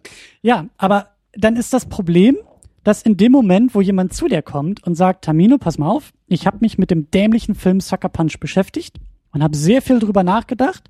Du hast mit deiner Zeit andere Filme bearbeitet. Wunderbar, vielen Dank. Für deine Interpretation zu Possession bin ich sehr dankbar, weil ich jetzt muss ich nicht noch die Zeit dafür aufwenden. Aber meine Zeit ist in Sucker Punch geflossen. Ich habe den Film persönlich jetzt nicht gesehen, deswegen ist es wirklich nur ein fiktives Szenario. Äh, und dann kommt die Person zu dir und sagt, pass mal auf, Tamino. Ich sehe da ganz klar ähm, eine Gesellschaftskritik. Ich sehe da ganz klar äh, ein. Ähm, ich habe ich ich bin jetzt in der Lage, in der Situation, mich ja mit Man of Steel sehr viel zu beschäftigen für meine Masterarbeit und äh, kann Das dir ist auch ein sagen, schönes Beispiel, ja. ja, ich äh, da da sind ähm, Ein gutes Beispiel, Christian, dass du den Film mal ansprichst. ja, na, ich ich will da auch nicht zu viel vorwegnehmen. Ähm, nein, nein, nein. es ist einfach nur so, es ist doch in Theorie denkbar, dass eine Person in diesen Filmen, die zuerst erstmal dämlich aussehen, weil es Popcorn-Kino ist, äh, Sachen aufdecken, die nicht unbedingt intendiert sein müssen, schon gar nicht von so einer Flachpfeife wie Zack Snyder, aber die ja trotzdem drin sein können, weil er genauso Teil der Kultur ist. Zack Snyder kann doch, ohne es offensichtlich zu wollen, und das ist auch nur ein hypothetisches Beispiel, ein Chauvinist sein, der vielleicht mit den Frauen in seinen Filmen total abwertend umgeht. Du sagst, habe ich nie gesehen, ist dämlich, äh, äh, habe ich schon vergessen. Andere Personen sagen, Tamino, ich habe intensiv nachgeguckt, ähm, es ist so. Es, äh, Frauen werden in den Filmen erniedrigt. Wie gesagt, nur fiktives Beispiel. Dann musst du doch aber sagen, also dann, dann, dann musst du doch, die Frage ist doch, wie du dann damit umgehst. Und du kannst immer noch sagen, ja, es ist ein dämlicher Film, aber wenn jemand so ein ernsthaftes Argument anbringt, musst du dich mit dem Argument auseinandersetzen, nicht mit der aber Dämlichkeit das, des aber Films. das ist eben mein Punkt. Ich, Und- ich bin halt nicht der Meinung, dass man sich mit jedem Argument in gleicher Weise auseinandersetzen kann in dem menschlichen Leben. Weil man eben dabei schon filtern muss. Ge- Genau wie wenn jetzt nee, jemand nicht zu mir kommt und nicht sagt, mit Interpretation. Nein, nein, nein, nein. aber die muss ich mir erstmal anhören. Und wenn Ja. mir jetzt jemand sagt, dass in Donnie Darko eine Anleitung für eine Flugzeugturbine drinsteckt, dann kann ich halt von vornherein schon ausschließen, dass das überhaupt möglich ist. Wenn aber jemand zu dir kommt und sagt, äh, in Donnie Darko steckt eine, ein, eine, eine tiefgründige Auseinandersetzung mit dem christlichen Glauben. Donnie Darko ist in Wirklichkeit ein Film, der äh, zutiefst religiös ist, mit christlicher Symbolik arbeitet und im Endeffekt die äh, äh, Gottesfindung thematisiert. Ein Aspekt, den du vielleicht so nicht gesehen hast, nicht sehen würdest, aber zum ersten Mal damit konfrontiert wirst. Ich will, ich will ja nicht leugnen, dass sowas möglich ist und ja auch öfter mal vorkommt.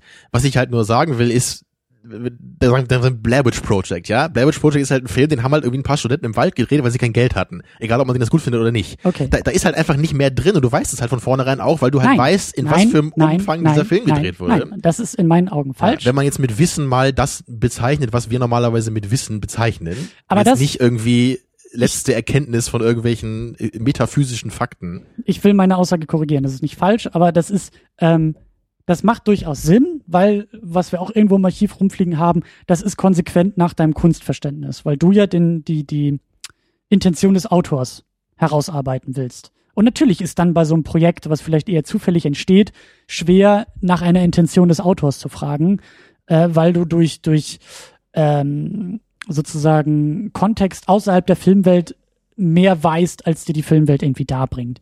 Ähm, ich weiß gar nicht, wie ich jetzt weitermachen will. Mir geht es einfach nur darum, dass, ähm,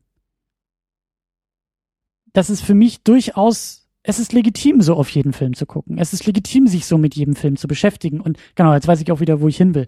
Ähm, einfach nur, ich habe mich gelöst davon, ein Geschmacksurteil als Grundlage einer Filminterpretation zu nehmen. Es ist mir erstmal völlig egal, ob mir der Film gefallen hat Aber oder nicht. Das ist halt auch für mich was anderes. Da habe ich gerade in den Kommentaren auch hier mit Stefan Kost drüber geredet.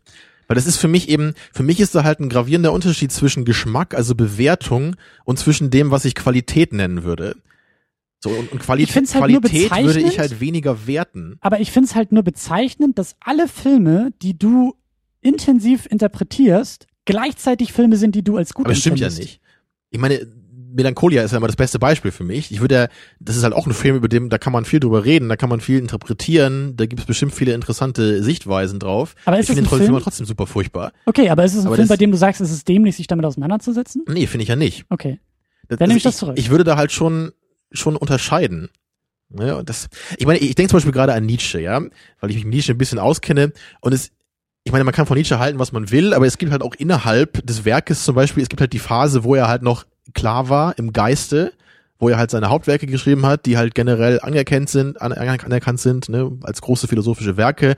Und es gibt halt am Ende, ne, gibt's halt irgendwie diese, diese Hasszettel, heißt das, glaube ich, also so, wirklich so, so Sachen, die er halt in seinen letzten Lebensjahren irgendwie aufgeschrieben hat, ja, wo er halt wirklich schon geistig umnachtet war, kurz vor seinem Tod, so. Das ist ein, ein schönes Beispiel dabei, weil natürlich, du kannst jetzt halt nicht von vornherein sagen, das gucke ich mir überhaupt nicht an und das andere gucke ich mir total an. Also an sich, wie willst du das begründen? Es kann ja im Grunde alles produktiv sein, was da drin steht.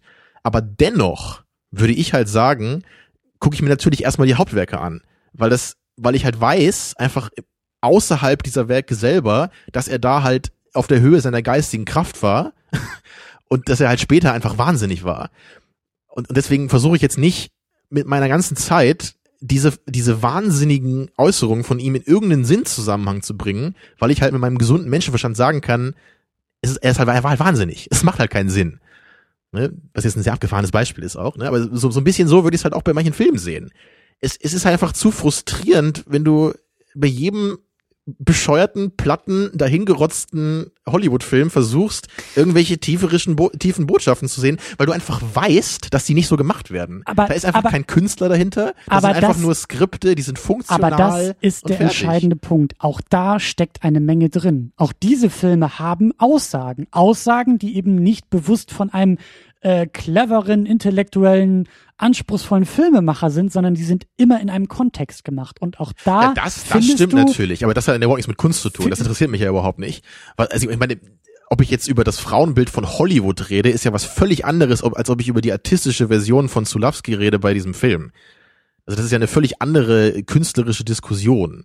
Das eine ist vielleicht, das ist ja eher, also da geht es ja eher um Hollywood dabei, um diese Konventionen, die dabei entstehen. Das mag filmwissenschaftlich interessant sein vielleicht so. Naja, aber da hast du jetzt auch wieder das Problem, du knüpfst halt das Kunstwerk so eng an den Künstler. Dass du halt gleich wieder auch Aussagen über den Künstler antriffst und eben sagst, okay, natürlich ist äh, der, der Herr, der hier Possession gemacht hat, äh, ein größerer Künstler als jetzt vielleicht jemand wie Zack Snyder, der nur Popcorn-Kino macht. Aber, Aber, das ist halt der Punkt so. Ich finde halt, das muss man sagen. So, was halt auch nicht das unbedingt ist wertend mich, gemeint ist, aber es ist aber für das mich ist so. unproduktiv. Es ist für mich Aber das, das ist eben der Punkt. Für mich ist genau das eben das Einzige, was produktiv ist. Weil wenn halt jeder gleich toll als Künstler ist, dann können wir nicht weiter. Dann ist alles gleich toll, jeder Film ist Nee, gleich nee, künstlerisch eben- und wo kommen nein, wir dann hin? nein, nein, nein, da nein, brauchen wir die Wörter nicht mehr. Nein, das nein, ist, das eben, ist immer nein, das Gleiche. Nein, nein, nein, eben nicht. Äh, nur kommt die Beurteilung des Künstlers erst nach der, nach dem Verstehen des Kunstwerks und nicht davor. Ich kann nicht vorher schon sagen, oh ja, das ist eine Independent-Produktion in Berlin der 80ern, es gab kein Geld und keine Zeit. Ja, natürlich ist es das ein größeres ist natürlich das Kunstwerk. Problem. Natürlich hast du recht. Man müsste jeden Film vorher gucken, stundenlang analysieren, aber wir sind nun mal in unserem menschlichen Leben. Wir können das nicht machen. Wir, wir müssen mit diesen Ja. unfertigen äh, Informationen umgehen. Ja, aber d- Weißt du, ich, ich denke auch gerade, das ist auch wieder ein krasses Beispiel, aber im Grunde mit, mit der Diskussion könnte man halt zum Beispiel niemals einen Kriminellen verurteilen, weil, weil es halt immer eine Möglichkeit gäbe, dass er doch irgendwie unschuldig wäre, ja. Wie gesagt, ist ein irres Beispiel. Ja, Wenn du sagst, ich habe hier, ich habe die Waffe, sie lag unter seinem Kopfkissen mit der DNA und er hat es zugegeben, kannst du sagen, hey, vielleicht hat Nee. jemand die Waffe dahingelegt, ihn hypnotisiert und er war es im Grunde gar nicht. Also können wir ihn nicht verurteilen wegen mangelnder Beweise, Um ja. in deiner Metapher zu bleiben, habe ich eher das Gefühl, dass da ein Angeklagter vor den Richter kommt, der Angeklagte nichts sagen darf und du als Richter in der Position bist und sagst, ja, Moment mal. Sie waren schon dreimal hier, sie tragen komische Klamotten und äh, wohnen da in diesem einen Viertel, wo sowieso ständig geklaut wird. Natürlich sind sie schuldig. Genau, das dachte ich mir. Das wäre natürlich das andere Extrem, was auch dämlich wäre. Ja. Wenn man natürlich von vornherein guckt, okay, das ist von diesem Regisseur, werde ich niemals eine Chance geben. Aber ich meine, wahrscheinlich ist es wie so, wie so oft im Leben, irgendwo dazwischen ist halt das, was man irgendwie machen muss. Und ich, ich versuche halt da auch immer den Mittelweg zu gehen, aber ich bin vermutlich eher auf der Seite von meinem Beispiel. Ich bin, ich, ich, halt- ich bin auch voll bei dir, dass ich, natürlich ist es äh, utopisch zu sagen, ähm, äh, man hat irgendwie die Zeit, jeden Film gleich äh, äh, äh, zu, zu interpretieren und mit gleicher Zeit und gleicher Hingabe. Und natürlich fällt mir das auch bei Filmen leichter, die mir erstmal gefallen, bei denen ich einen Zugang habe, als bei Filmen, bei denen ich irgendwie sage, ach, ist irgendwie nicht spannend und äh, da gefallen mir die Aspekte nicht und das Schauspiel ist so hölzern und äh, bla bla bla. Ähm, aber trotzdem will ich nicht leugnen, dass auch in den Filmen, die andere Rahmenbedingungen haben, auch was drinstecken kann. Dieses mit was drinstecken ist halt eben auch wieder eine schwammige Formulierung. Und das würde ich ja niemals, wenn man es so allgemein hält, leugnen. Ne? Okay. Und es, es gibt ja viele Werte, die Filme haben können, wenn man es so nennen möchte. Ja, und Entertainment ist ja nicht irgendwie schlechter als irgendwie künstlerische Weiterbildung, was man das daraus ziehen kann. Aber trotzdem finde ich halt innerhalb gewisser Kriterien, wie zum Beispiel eben, ich sag mal, Kunsthaftigkeit oder so, wenn ich Ja, so aber da nennen ist halt möchte. schon wieder Kunst ist für dich ein ist- Qualitätsurteil und kein deskriptives. Für dich ist ein, in dem Moment, wo du Kunst benutzt, ist es etwas Aufwertendes. So auch- würde ich es nicht sagen. nee, ist- nee, nee, nee, das meine ich überhaupt nicht so. Für mich ist auch, äh, Ich würde doch nicht sagen, dass ein Kunstfilm besser ist als ein Actionfilm oder so. Das ist ja, das ist ja Quatsch. na, aber es gibt für mich keine Kunstfilme. Das gibt es nicht. Naja, für mich, wir, für mich haben wir gerade einen der künstlerischsten geguckt, den man so gucken kann. Ja, aber das ist kein Aber Kunst. das hat für mich Kun- nichts mit Kunstfilm mich Wertung zu tun, sondern mit, ja, das hat für mich eher mit, Des mit Deskription zu tun. Das meine ich ja genau. ja, aber was damit. ist denn ein Kunstfilm? Ja, sowas, was wir gerade gesehen haben. Ein, guter Film oder man was? muss das, man muss das eben umschreiben zumindest. Es geht halt um, es ist eine sehr expressive Intention. Es ist sehr, ja, es ist, es hat eben sehr viel Inhalt, sehr viel Aussagekraft, aber das sind alles eine Sachen, Vision des Künstlers. aber das ist wieder normativ. Das sind alles Dinge, die du gut findest. Und deshalb hat es das Prädikat Kunst. Nein, das hat ja Doch. Melancholia genauso. Melancholia ist auch ein Kunstfilm, den finde ich super scheiße. Mhm. Das hat nichts mit Wertung zu tun. Warum soll denn, ich verstehe auch gar nicht, warum man das immer, das, das denkt man ja oft anscheinend, dass Kunst irgendwie was Gutes sein müsste automatisch. Das ist wie, woher kommt das? Also das würde ich nie so sagen. Ich würde einfach nur das, das klassifizieren, also fast wie ein Genre. Ja, aber, aber also fürs Protokoll, ich will mich davon komplett distanzieren. Es gibt für mich keine Kunstfilme. Entweder alle Filme sind Kunstfilme, weil sie ein, ein, ein, ein, ein Werk Ja, sind. aber oder das ist so wie zu sagen, alle Filme sind Actionfilme, weil ja was passiert. Weißt du, das ist so, Nee, natürlich nee, stimmt nee, das irgendwie, aber das macht keinen Sinn so. Nee. Man kann nicht alles als Action definieren, man kann auch nicht alles als Kunst definieren.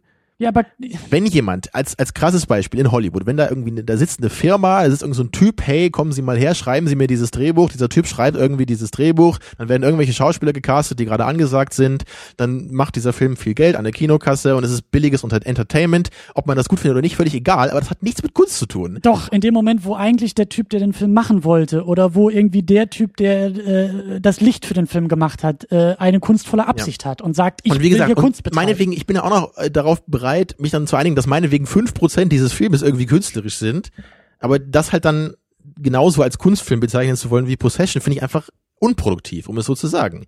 Nur weil es halt formal irgendwie gewisse Gründe gibt, wie, genau wie du sagst, wenn es da irgendwie noch einen Kameramann gibt, der ja, aber das Mühe kannst du nicht beurteilen. so. Das ist es doch gerade. Du kannst das, du kannst nicht die Intention des Werkes beurteilen, weil du die nicht mitkriegst. und da muss eben der gesunde Menschenverstand ins Spiel Gibt's kommen. nicht für mich. Das ist für mich ein, ein Shortcut, den du da gehst. So gesunder Weißt du, das- Menschenverstand ist auch schon, das, das, ist auch schon Problem, wieder sehr normativ. Du sagst, ich meine, du hast ja recht mit all dem, was du sagst. Aber das Problem wäre halt einfach, es gibt keine Lösung dafür. Wenn Ja. du das, was du sagst, dann Ja. gibt es keine Lösung dafür Richtig. und man ist einfach nur unglücklich und kann keine Filme mehr bewerten. Doch, man ist sehr, Und- sehr glücklich und das kann macht halt sehr keinen Sinn.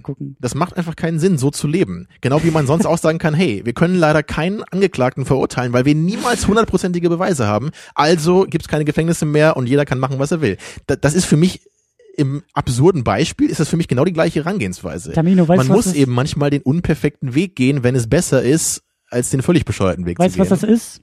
Das ist Chaos.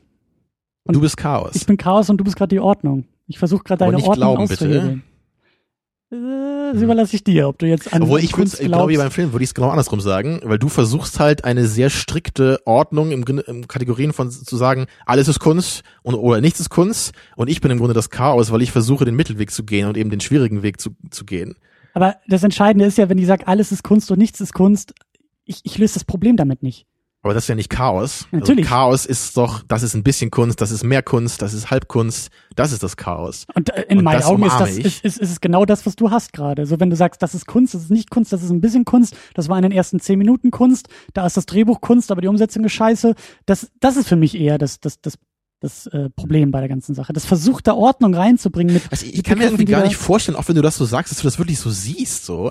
Das ist so, so nach dem Motto, ich gehe jetzt ins Museum und dann hängt da die Mona Lisa und daneben hängt irgendwie das, äh, das neueste Cover von der Fernsehzeitung. Ist ja beides ein Bild, da, da hat sich ja bestimmt auch einer Mühe gegeben mit der, mit der Beleuchtung, also es ist beides Kunst, für mich in der gleichen Weise, oder wie? Also ich, ich meine, denkst du das wirklich so, oder wie? Also ich, ich verstehe es halt nicht. Äh, es ist beides Kunst. In dem Moment, wo irgendjemand auf die dumme Idee kommt, eine Fernsehzeitung in einem Museum auszustellen, ist es Kunst.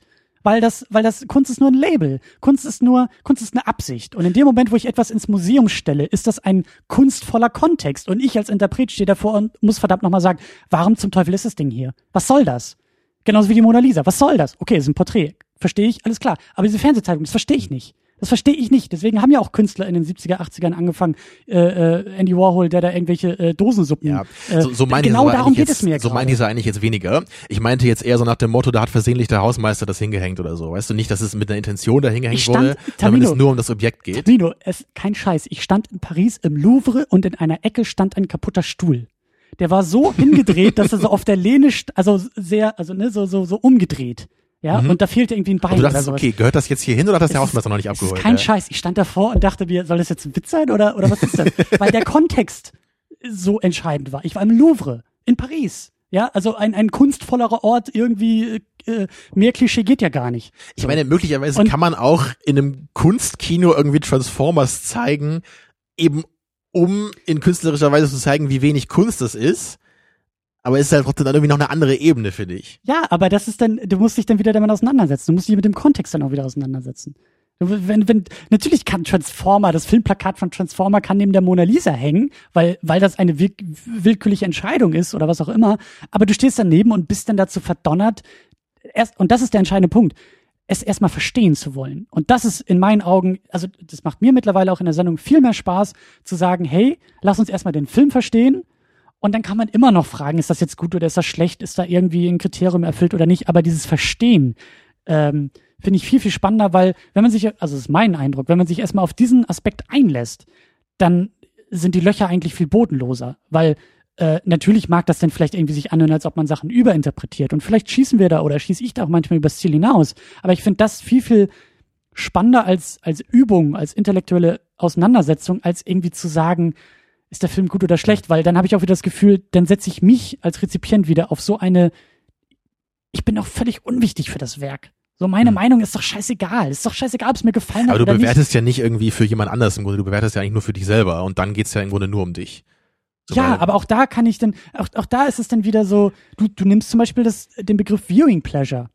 Finde ich spannend, weil in dem Moment, wo ich viel über den Film interpretieren kann, viel rausholen kann, äh, den Film auch nach einer dritten Sichtung immer noch nicht verstanden habe, ist es für mich mittlerweile ein riesengroßes Viewing Pleasure. Ich stehe lieber vor einem Film, so wie jetzt Possession am Ende und sag, boah, da sind so viele Sachen drin, die habe ich immer noch nicht verstanden, als eben äh, am Ende dastehen äh, können und zu sagen, ja, Special Effects waren nicht so gut, Schauspiel war ein bisschen hölzern, Musik war toll. Ja gut, das so ist, das ist natürlich auch eine 7,5 von- persönliche Frage so, aber ich, ich glaube, das bist du mehr als ich, weil ich, wie gesagt, ich, ich habe halt wenig Spaß daran, Filme zu analysieren, die mir überhaupt nicht gefallen. Mhm. So, ich, ich habe, also es gibt halt so Sachen wie Chinatown hier auch, so die finde ich halt okay und dann kann ich mich auch noch damit irgendwie abfinden, das zu analysieren. Aber ich, ich finde zum Beispiel irgendwie auch, ich weiß nicht, jetzt so Battlefield Earth analysieren zu müssen, finde ich jetzt ziemlich frustrierend. So einfach nur, um rauszufinden, warum der an vielen Stellen so unglaublich schlecht und dämlich ist.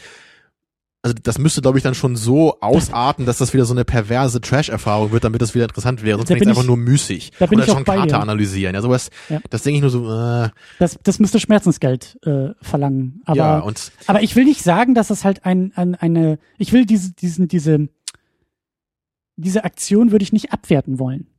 Das meine ich. Aber halt ich habe auch nie versucht, hier was abzuwerten oder was aufzuwerten. Für, für mich geht's halt hauptsächlich darum, das zu kategorisieren.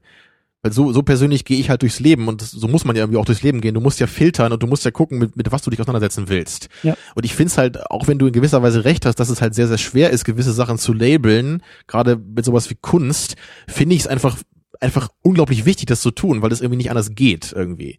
Und deswegen habe ich für mein Verständnis da eben einen sehr engen Kunstbegriff. Und ich, ich, ich würde ich würde das halt immer auch so, auch so trennen können, eben als weiteren Kunstbegriff und als engeren Kunstbegriff, habe ich glaube ich auch schon mal gesagt. So. Klar, im weitesten Sinne ist halt wirklich fast alles Kunst und auch die Fernsehzeitung und was auch immer. Aber das ist halt für mich so dieser Kunstbegriff, mit dem kann ich einfach nicht arbeiten und mit dem komme ich nicht weiter in meiner Kunstdiskussion. Es macht keinen Spaß, damit zu diskutieren, weil man alle nur sagen können, ja, ist ja auch Kunst. Und dann ist auch der Schrank irgendwie, der irgendwie funktional gebaut ist, irgendwie Kunst, weil sich trotzdem einer für die Farbe entschieden hat oder was. Dann so, ist ne? auch die billig produziert Popmusik auch Kunst, weil das ist ja irgendwie Eben, ne? ein Und deswegen finde ich halt so dieses, diesen Kunstbegriff im engeren Sinne halt deutlich spannender, wo man dann eben sich fragt, so, ist, ist so irgend so ein billiger, kommerzieller Popsong wirklich noch Kunst? So, klar, im weitesten Sinne ist das alles Kunst, ganz einfach. So, aber da, da bin ich halt dann eher dran interessiert. Und dann gucke ich eher so, hey, das ist mir irgendwie zu wenig Kunst, das interessiert Ja, mich nicht. ja, und das ist hier ist aber Entertainment, das nehme ich dann gerne hin, weil ich es nicht als Kunst sehen will, aber als Entertainment mag. Ne? Das, das sind auch immer noch so die Fronten. Das, das, das kommt auch daher, dass du ja sagst, so Kunst ist halt eine Aussage eines Künstlers in gewisser Weise so. Das ist ja auch das, das was ist so dich meine interessiert. hauptsächliche, zumindest so der Kern für mich vom Kunstbegriff. Genau, ja. und ich bin ja derjenige, der sagt, der Künstler ist mir scheißegal, weil ich äh, der Meinung bin, dass der manchmal selber gar nicht weiß, was er da überhaupt gemacht und gedacht hat. Und äh, es liegt dann an mir, das wieder aus den Sachen heraus Und ich muss auch da immer nur sagen, ich meine das halt auch nicht abwerten. Ne? Also das ist nur, für mich bedeutet das einfach nicht Kunst. So, ob das jetzt scheiße ist oder gut, das hat damit überhaupt nichts zu tun. So würde Ja. ich es einfach nur definieren, weil das, das der Begriff ist, den ich so verwende. Ne? Also das, man kann auch sagen, irgendwie, vielleicht ist es die größte Freiheit, im Gefängnis zu leben, weil dir alle Entscheidungen abgenommen werden oder so, ja. Aber so würde ich halt Freiheit nicht definieren, ohne jetzt irgendwie den, das Leben im Gefängnis bewerten zu wollen, um noch ein absurdes Beispiel zu bringen. Ich bin auch dafür, dass wir langsam hier dicht machen. Ich glaube, wir haben irgendwie die längste Sendung äh, Inglourious Bastards war länger. Meinst du? Die war zwei, drei Viertel, ja. Ist, Das weiß ich war noch. das wirklich so lang? Ich glaube schon, Oh ja. Gott, Die war unglaublich lang. Da haben wir auch über sowas geredet, über, über Kunst und so Ja. weiter.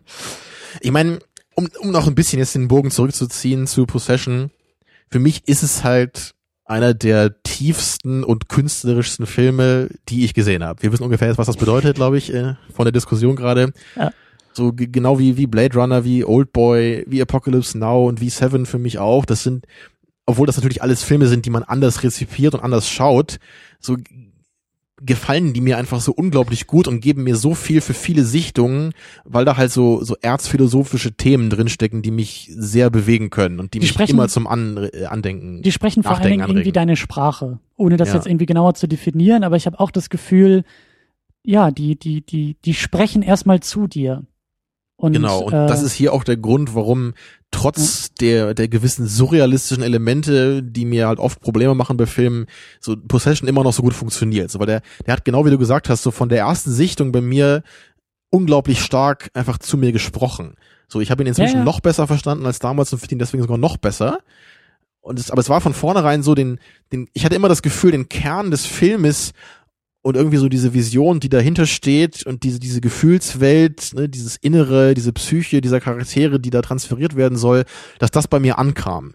Ne, wie das jetzt im Detail genau zusammenhängt, das muss man natürlich dann interpretieren und rausarbeiten. das kann man erstmal nur Und- erahnen und das wird man dann immer mehr herausfinden, je mehr man Genau, und da habe ich bei, bei so einem Film halt, wie gesagt, auch weniger Probleme mit, als jetzt bei Donnie Darko im normalen Cut, wenn ich einfach das Gefühl habe, ich kann nicht so richtig verstehen, was da eigentlich passiert. So, da Mhm. habe ich das Gefühl, da, da muss noch ein bisschen mehr kommen, dann kann ich den Film auf mich wirken lassen. Hier weniger. Hier habe ich das Gefühl, wirklich, der Film gibt an sich eigentlich alles her, was man braucht. Es ist nur sehr schwierig, da durchzusteigen und da helfen vielleicht auch die Sichtweisen von anderen Leuten, die das für dich vielleicht klarifizieren können aber du bist nicht darauf angewiesen, dass der Autor dir die Geschichte erstmal zu Ende erzählt. Und, das ist halt nur so ein bisschen mein Gefühl gewesen eben bei Donnie Darko, so. Weswegen Mhm. ich da halt in welcher Weise auch immer einfach diese Informationen, die Kelly einem da gibt, noch einfach sehr gerne nehme da. Und hier, ja, hier, hier muss man einfach nur, glaube ich, sehr auf den Film gucken, ihn sehr stark auf sich wirken lassen, wirklich auf die Details achten, so fast jeder Dialog ist eigentlich auch wichtig, so, manche mehr, manche weniger. Und, und natürlich ist die Audiovisualität eben auch was, was mich immer in den Film zieht. Und das, das sorgt eben auch dafür, dass ich immer Lust habe, genau hinzugucken, so, weil es, es passiert eben auch so viel mit meinen Augen. So ich, und mit meinen Ohren natürlich, so ich, ich bin halt immer reingezogen. Ne? Ich muss eben nicht versuchen, das zu überwinden erstmal. So was, das habe ich halt öfter bei surrealistischen Filmen, dass das, Ja, ja. die ziehen mich nicht rein, sondern die, die sind einfach so abgedreht dann, dass ich gar nicht dahin komme. So da ist eher eine Barriere dadurch. Und, und für mich ist das hier eben, eben nicht so. Also das ist auch wieder schwer in Worte zu fassen. Aber es ist so dieses Level von Surrealismus, glaube ich, was hier noch, es ist noch, noch gut für mich erträglich. Es ist nicht so wie ein, ein analysischer Hund oder so, wo einfach nur irgendwelche Sachen passieren und man damit irgendwas anfangen soll am Ende. Sondern es ist, es ist ja schon, es ist eine Narration da, ne? es sind Charaktere da, die man verstehen kann, die auch Eigenschaften haben, auch wenn die alle eben eher metaphorisch gemeint sind. So man, man kann sich eben darüber, über die Narration diesem Ganzen annähern und dann am Ende wieder von der Narration wegkommen. So, man ist so ein Prozess, den man dann durchlaufen hat und dann hat man das, was für mich ja eigentlich Kunst auch am besten leisten kann und soll wahrscheinlich auch eine eine Idee oder einen Gedanken von jemand anderem auf eine interessante Weise eben absorbiert. So deswegen schreibt nicht Zulawski irgendwie in DIN A4 Seite, wo er drauf schreibt, was so seine Sicht über Frauen und Psyche des Menschen ist, sondern er verarbeitet das eben mit Bildern, mit Audiovisualität, ne, mit diesen Charakteren, mit, mit artistischen Mitteln, um das so eben dem Rezipienten, also uns, so auf eine besondere Weise vermitteln zu können. So, so würde ich es halt sehen. Tja. Ja, das trifft es ziemlich gut. Also, Deine- äh, Ja, und deine abschließende Meinung, Daumen Ähm, hoch, ja? ja, ein, ein, eine richtig gute Filmerfahrung einfach. Da, Ja, und nach wie vor, es überrascht mich. Also ich hätte nicht gedacht, dass der Film so deine Sprache spricht. So, weil es, ich hätte gedacht, das ist eher so ein Film für Leute, die Brasil mögen, ja, und die nicht sagen Brasil, obwohl natürlich, das ist auch ein ganz anderer Film, ne? aber ich hätte nur gedacht, so, wenn dir Brasil schon so wenig zugesagt hat, dann wird das hier wahrscheinlich schwierig werden. ich find's hier halt eben so interessant, dass da einfach, also dieser, dieser, dieser geprügelte Hund, Der bist du. Nee, naja, ja, zu einem gewissen Teil kann ich mich damit auch identifizieren, aber auch dieser Regisseur, wie du sagst, so der, der, das, das kommt für mich da sehr stark durch. Das ist eigentlich unglaublich persönlich, obwohl es halt nicht einmal direkt ausspricht, dass es jetzt persönlich ist. Aber ich, ich, ich ziehe da sehr viel draus so. Und das ist halt eben auch, der ist sehr einladend, sich selber auch mit reinzubringen in die Filmerfahrung. So, der, der, zumindest für mich war der sehr einladend. So mit meinen Perspektiven, mit den Sachen, mit denen ich mich beschäftige, mit den Erfahrungen, die ich gemacht habe. Ähm, Ja, das ist, das Weißt ist wieder das subjektive Ding. So, weil das, vielleicht, vielleicht kannst du dir zumindest vorstellen, dass es bei Brasil wirklich genau so ist für mich auch. Wahrscheinlich schwierig für dich so. es Aber ist, das ist ich da- ich kann es mir halt nur vorstellen. Ich kann es nicht fühlen, ich Ja. kann es mir nur vorstellen. So, ich kann Weil es. Stell dir vor, dass ich mich da so fühle, wie du jetzt hier. Ne? Und dann Ja, wahrscheinlich sogar noch besser. ja, vielleicht ist es auch wieder so Social Network mäßig, weißt du? Ja, ein Film, in dem gar nichts steckt, aber in dem man selbst diese sinnlose Kanu-Szene da irgendwie so doll inszenieren kann, was die alles bedeutet. Gut, äh, der Blasphemie ist, glaube ich, an Mhm. dieser Stelle genug getan. Das hätte aber auch Ähm. gut in die Diskussion von eben gepasst, ne? Weil das war genau dieser Moment damals, haben wir auch bei Social Network drüber geredet, ne? Über diese, du guckst halt diese Dokumentation an, ne? Findest das halt voll interessant, dass sie diese, das, was sie, wie das sie mit der Kamera machen. Und ich denke halt nur so, ja, da, da fahren halt irgendwie diese Zwillinge gerade so ein Boot rennen. So, warum ist das relevant? So, das interessiert mich nicht, wie die das gemacht haben. Also natürlich ein bisschen schon, aber jetzt nicht so wirklich. Aber wenn ich jetzt hier sehe, wie, wie wurde dieser Film gemacht, wie wurde Possession gemacht, sind die halt viel, viel interessanter, so, weil ich dann denke so, hey, das hat ja alles auch einen richtig tieferen künstlerischen Gedanken dahinter. Und nicht einfach nur so, ja, da wurde halt Facebook gegründet und das sind halt die Konkurrenten von dem Mark Zuckerberg, so, okay.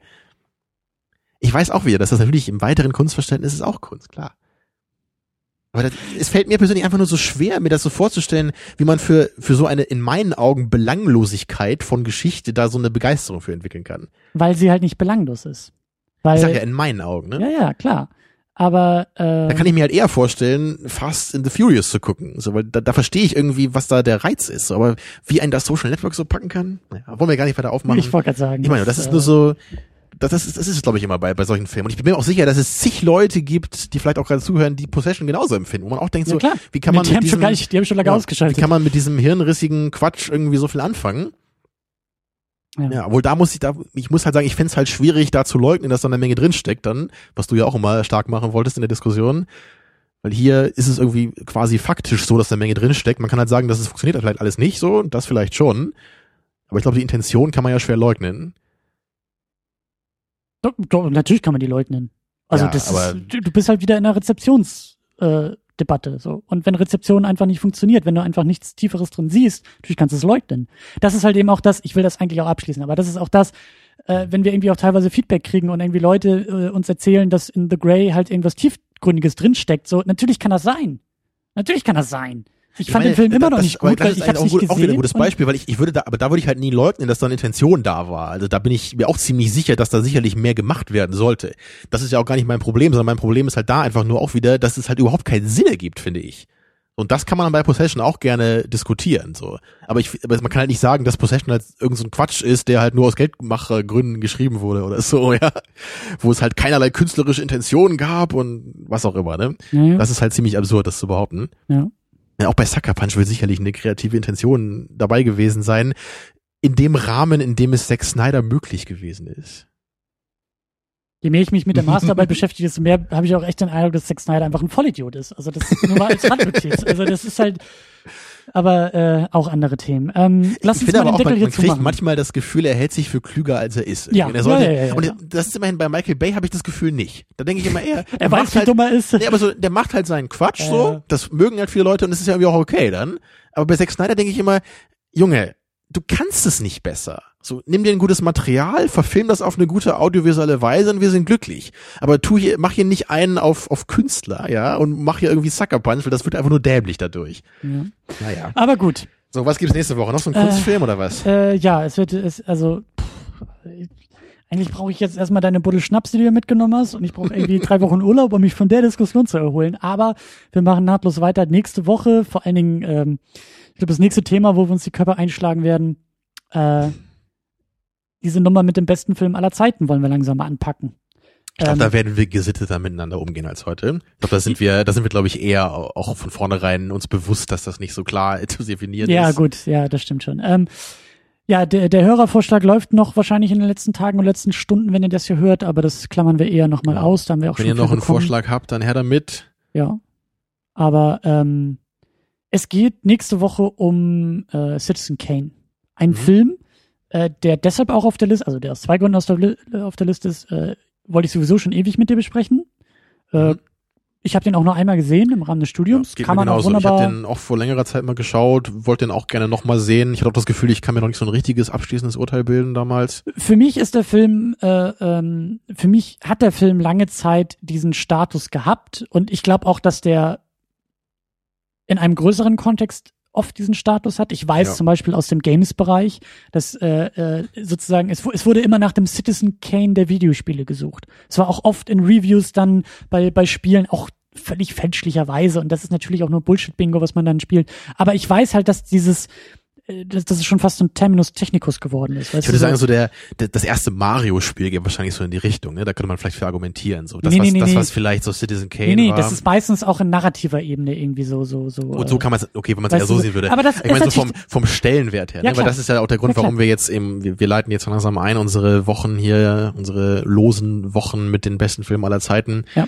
Und der, der Grund für Citizen Kane ist eben, weil er wird halt auf vielen Listen eben als der beste Film aufgeführt, aber, aber der Grund ist halt für mich halt hauptsächlich, weil er einfach in filmhistorischer Hinsicht wirklich ja so viel revolutioniert hat, was wir heute eben als völlig selbstverständlich empfinden Er bei war Filmen, vor ne? allen was Dingen- eben narrativ. Er war vor allen Dingen äh, Jahre oder Jahrzehnte lang auf dieser einen äh, äh, Liste, über die kann man auch denken, was man will, aber das ist irgendwie, ich weiß auch gar nicht, wie die so richtig zustande kommt. Da werden irgendwie äh, Leute in Hollywood immer wieder gefragt, ich glaube jährlich oder alle paar Jahre oder alle Täglich. fünf Jahre, äh, ne, beste Filme aller Zeiten, da gibt es irgendwie so eine Liste und da war der Film halt lange drauf und irgendwann, glaube ich, in den 2000ern wurde der Film dann abgelöst von Vertigo. Deswegen werden wir auch demnächst nochmal Vertigo Doch, das besprechen. hatte ich auch mal gehört, ja. und, und das, also, weißt du, als Breaking Kind, news: Citizen Kane is not the best movie anymore. It's Vertigo, that other movie that's 50 years old. Ja, so ungefähr. So, ja, Und, hm. und äh, äh, auf jeden Fall, ähm, ich, ich glaube, dass man, dass man durchaus, ähm, dass es vielleicht gar nicht so kontrovers ist, diesen Film in diesem Kontext zu besprechen.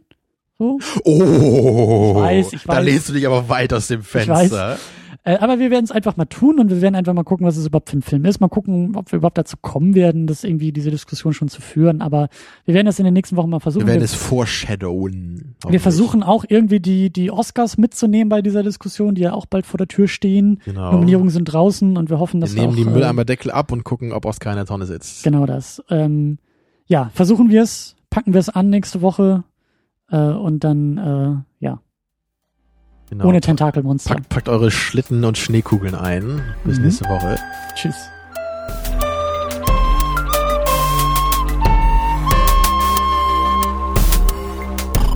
Second Unit. Second Unit.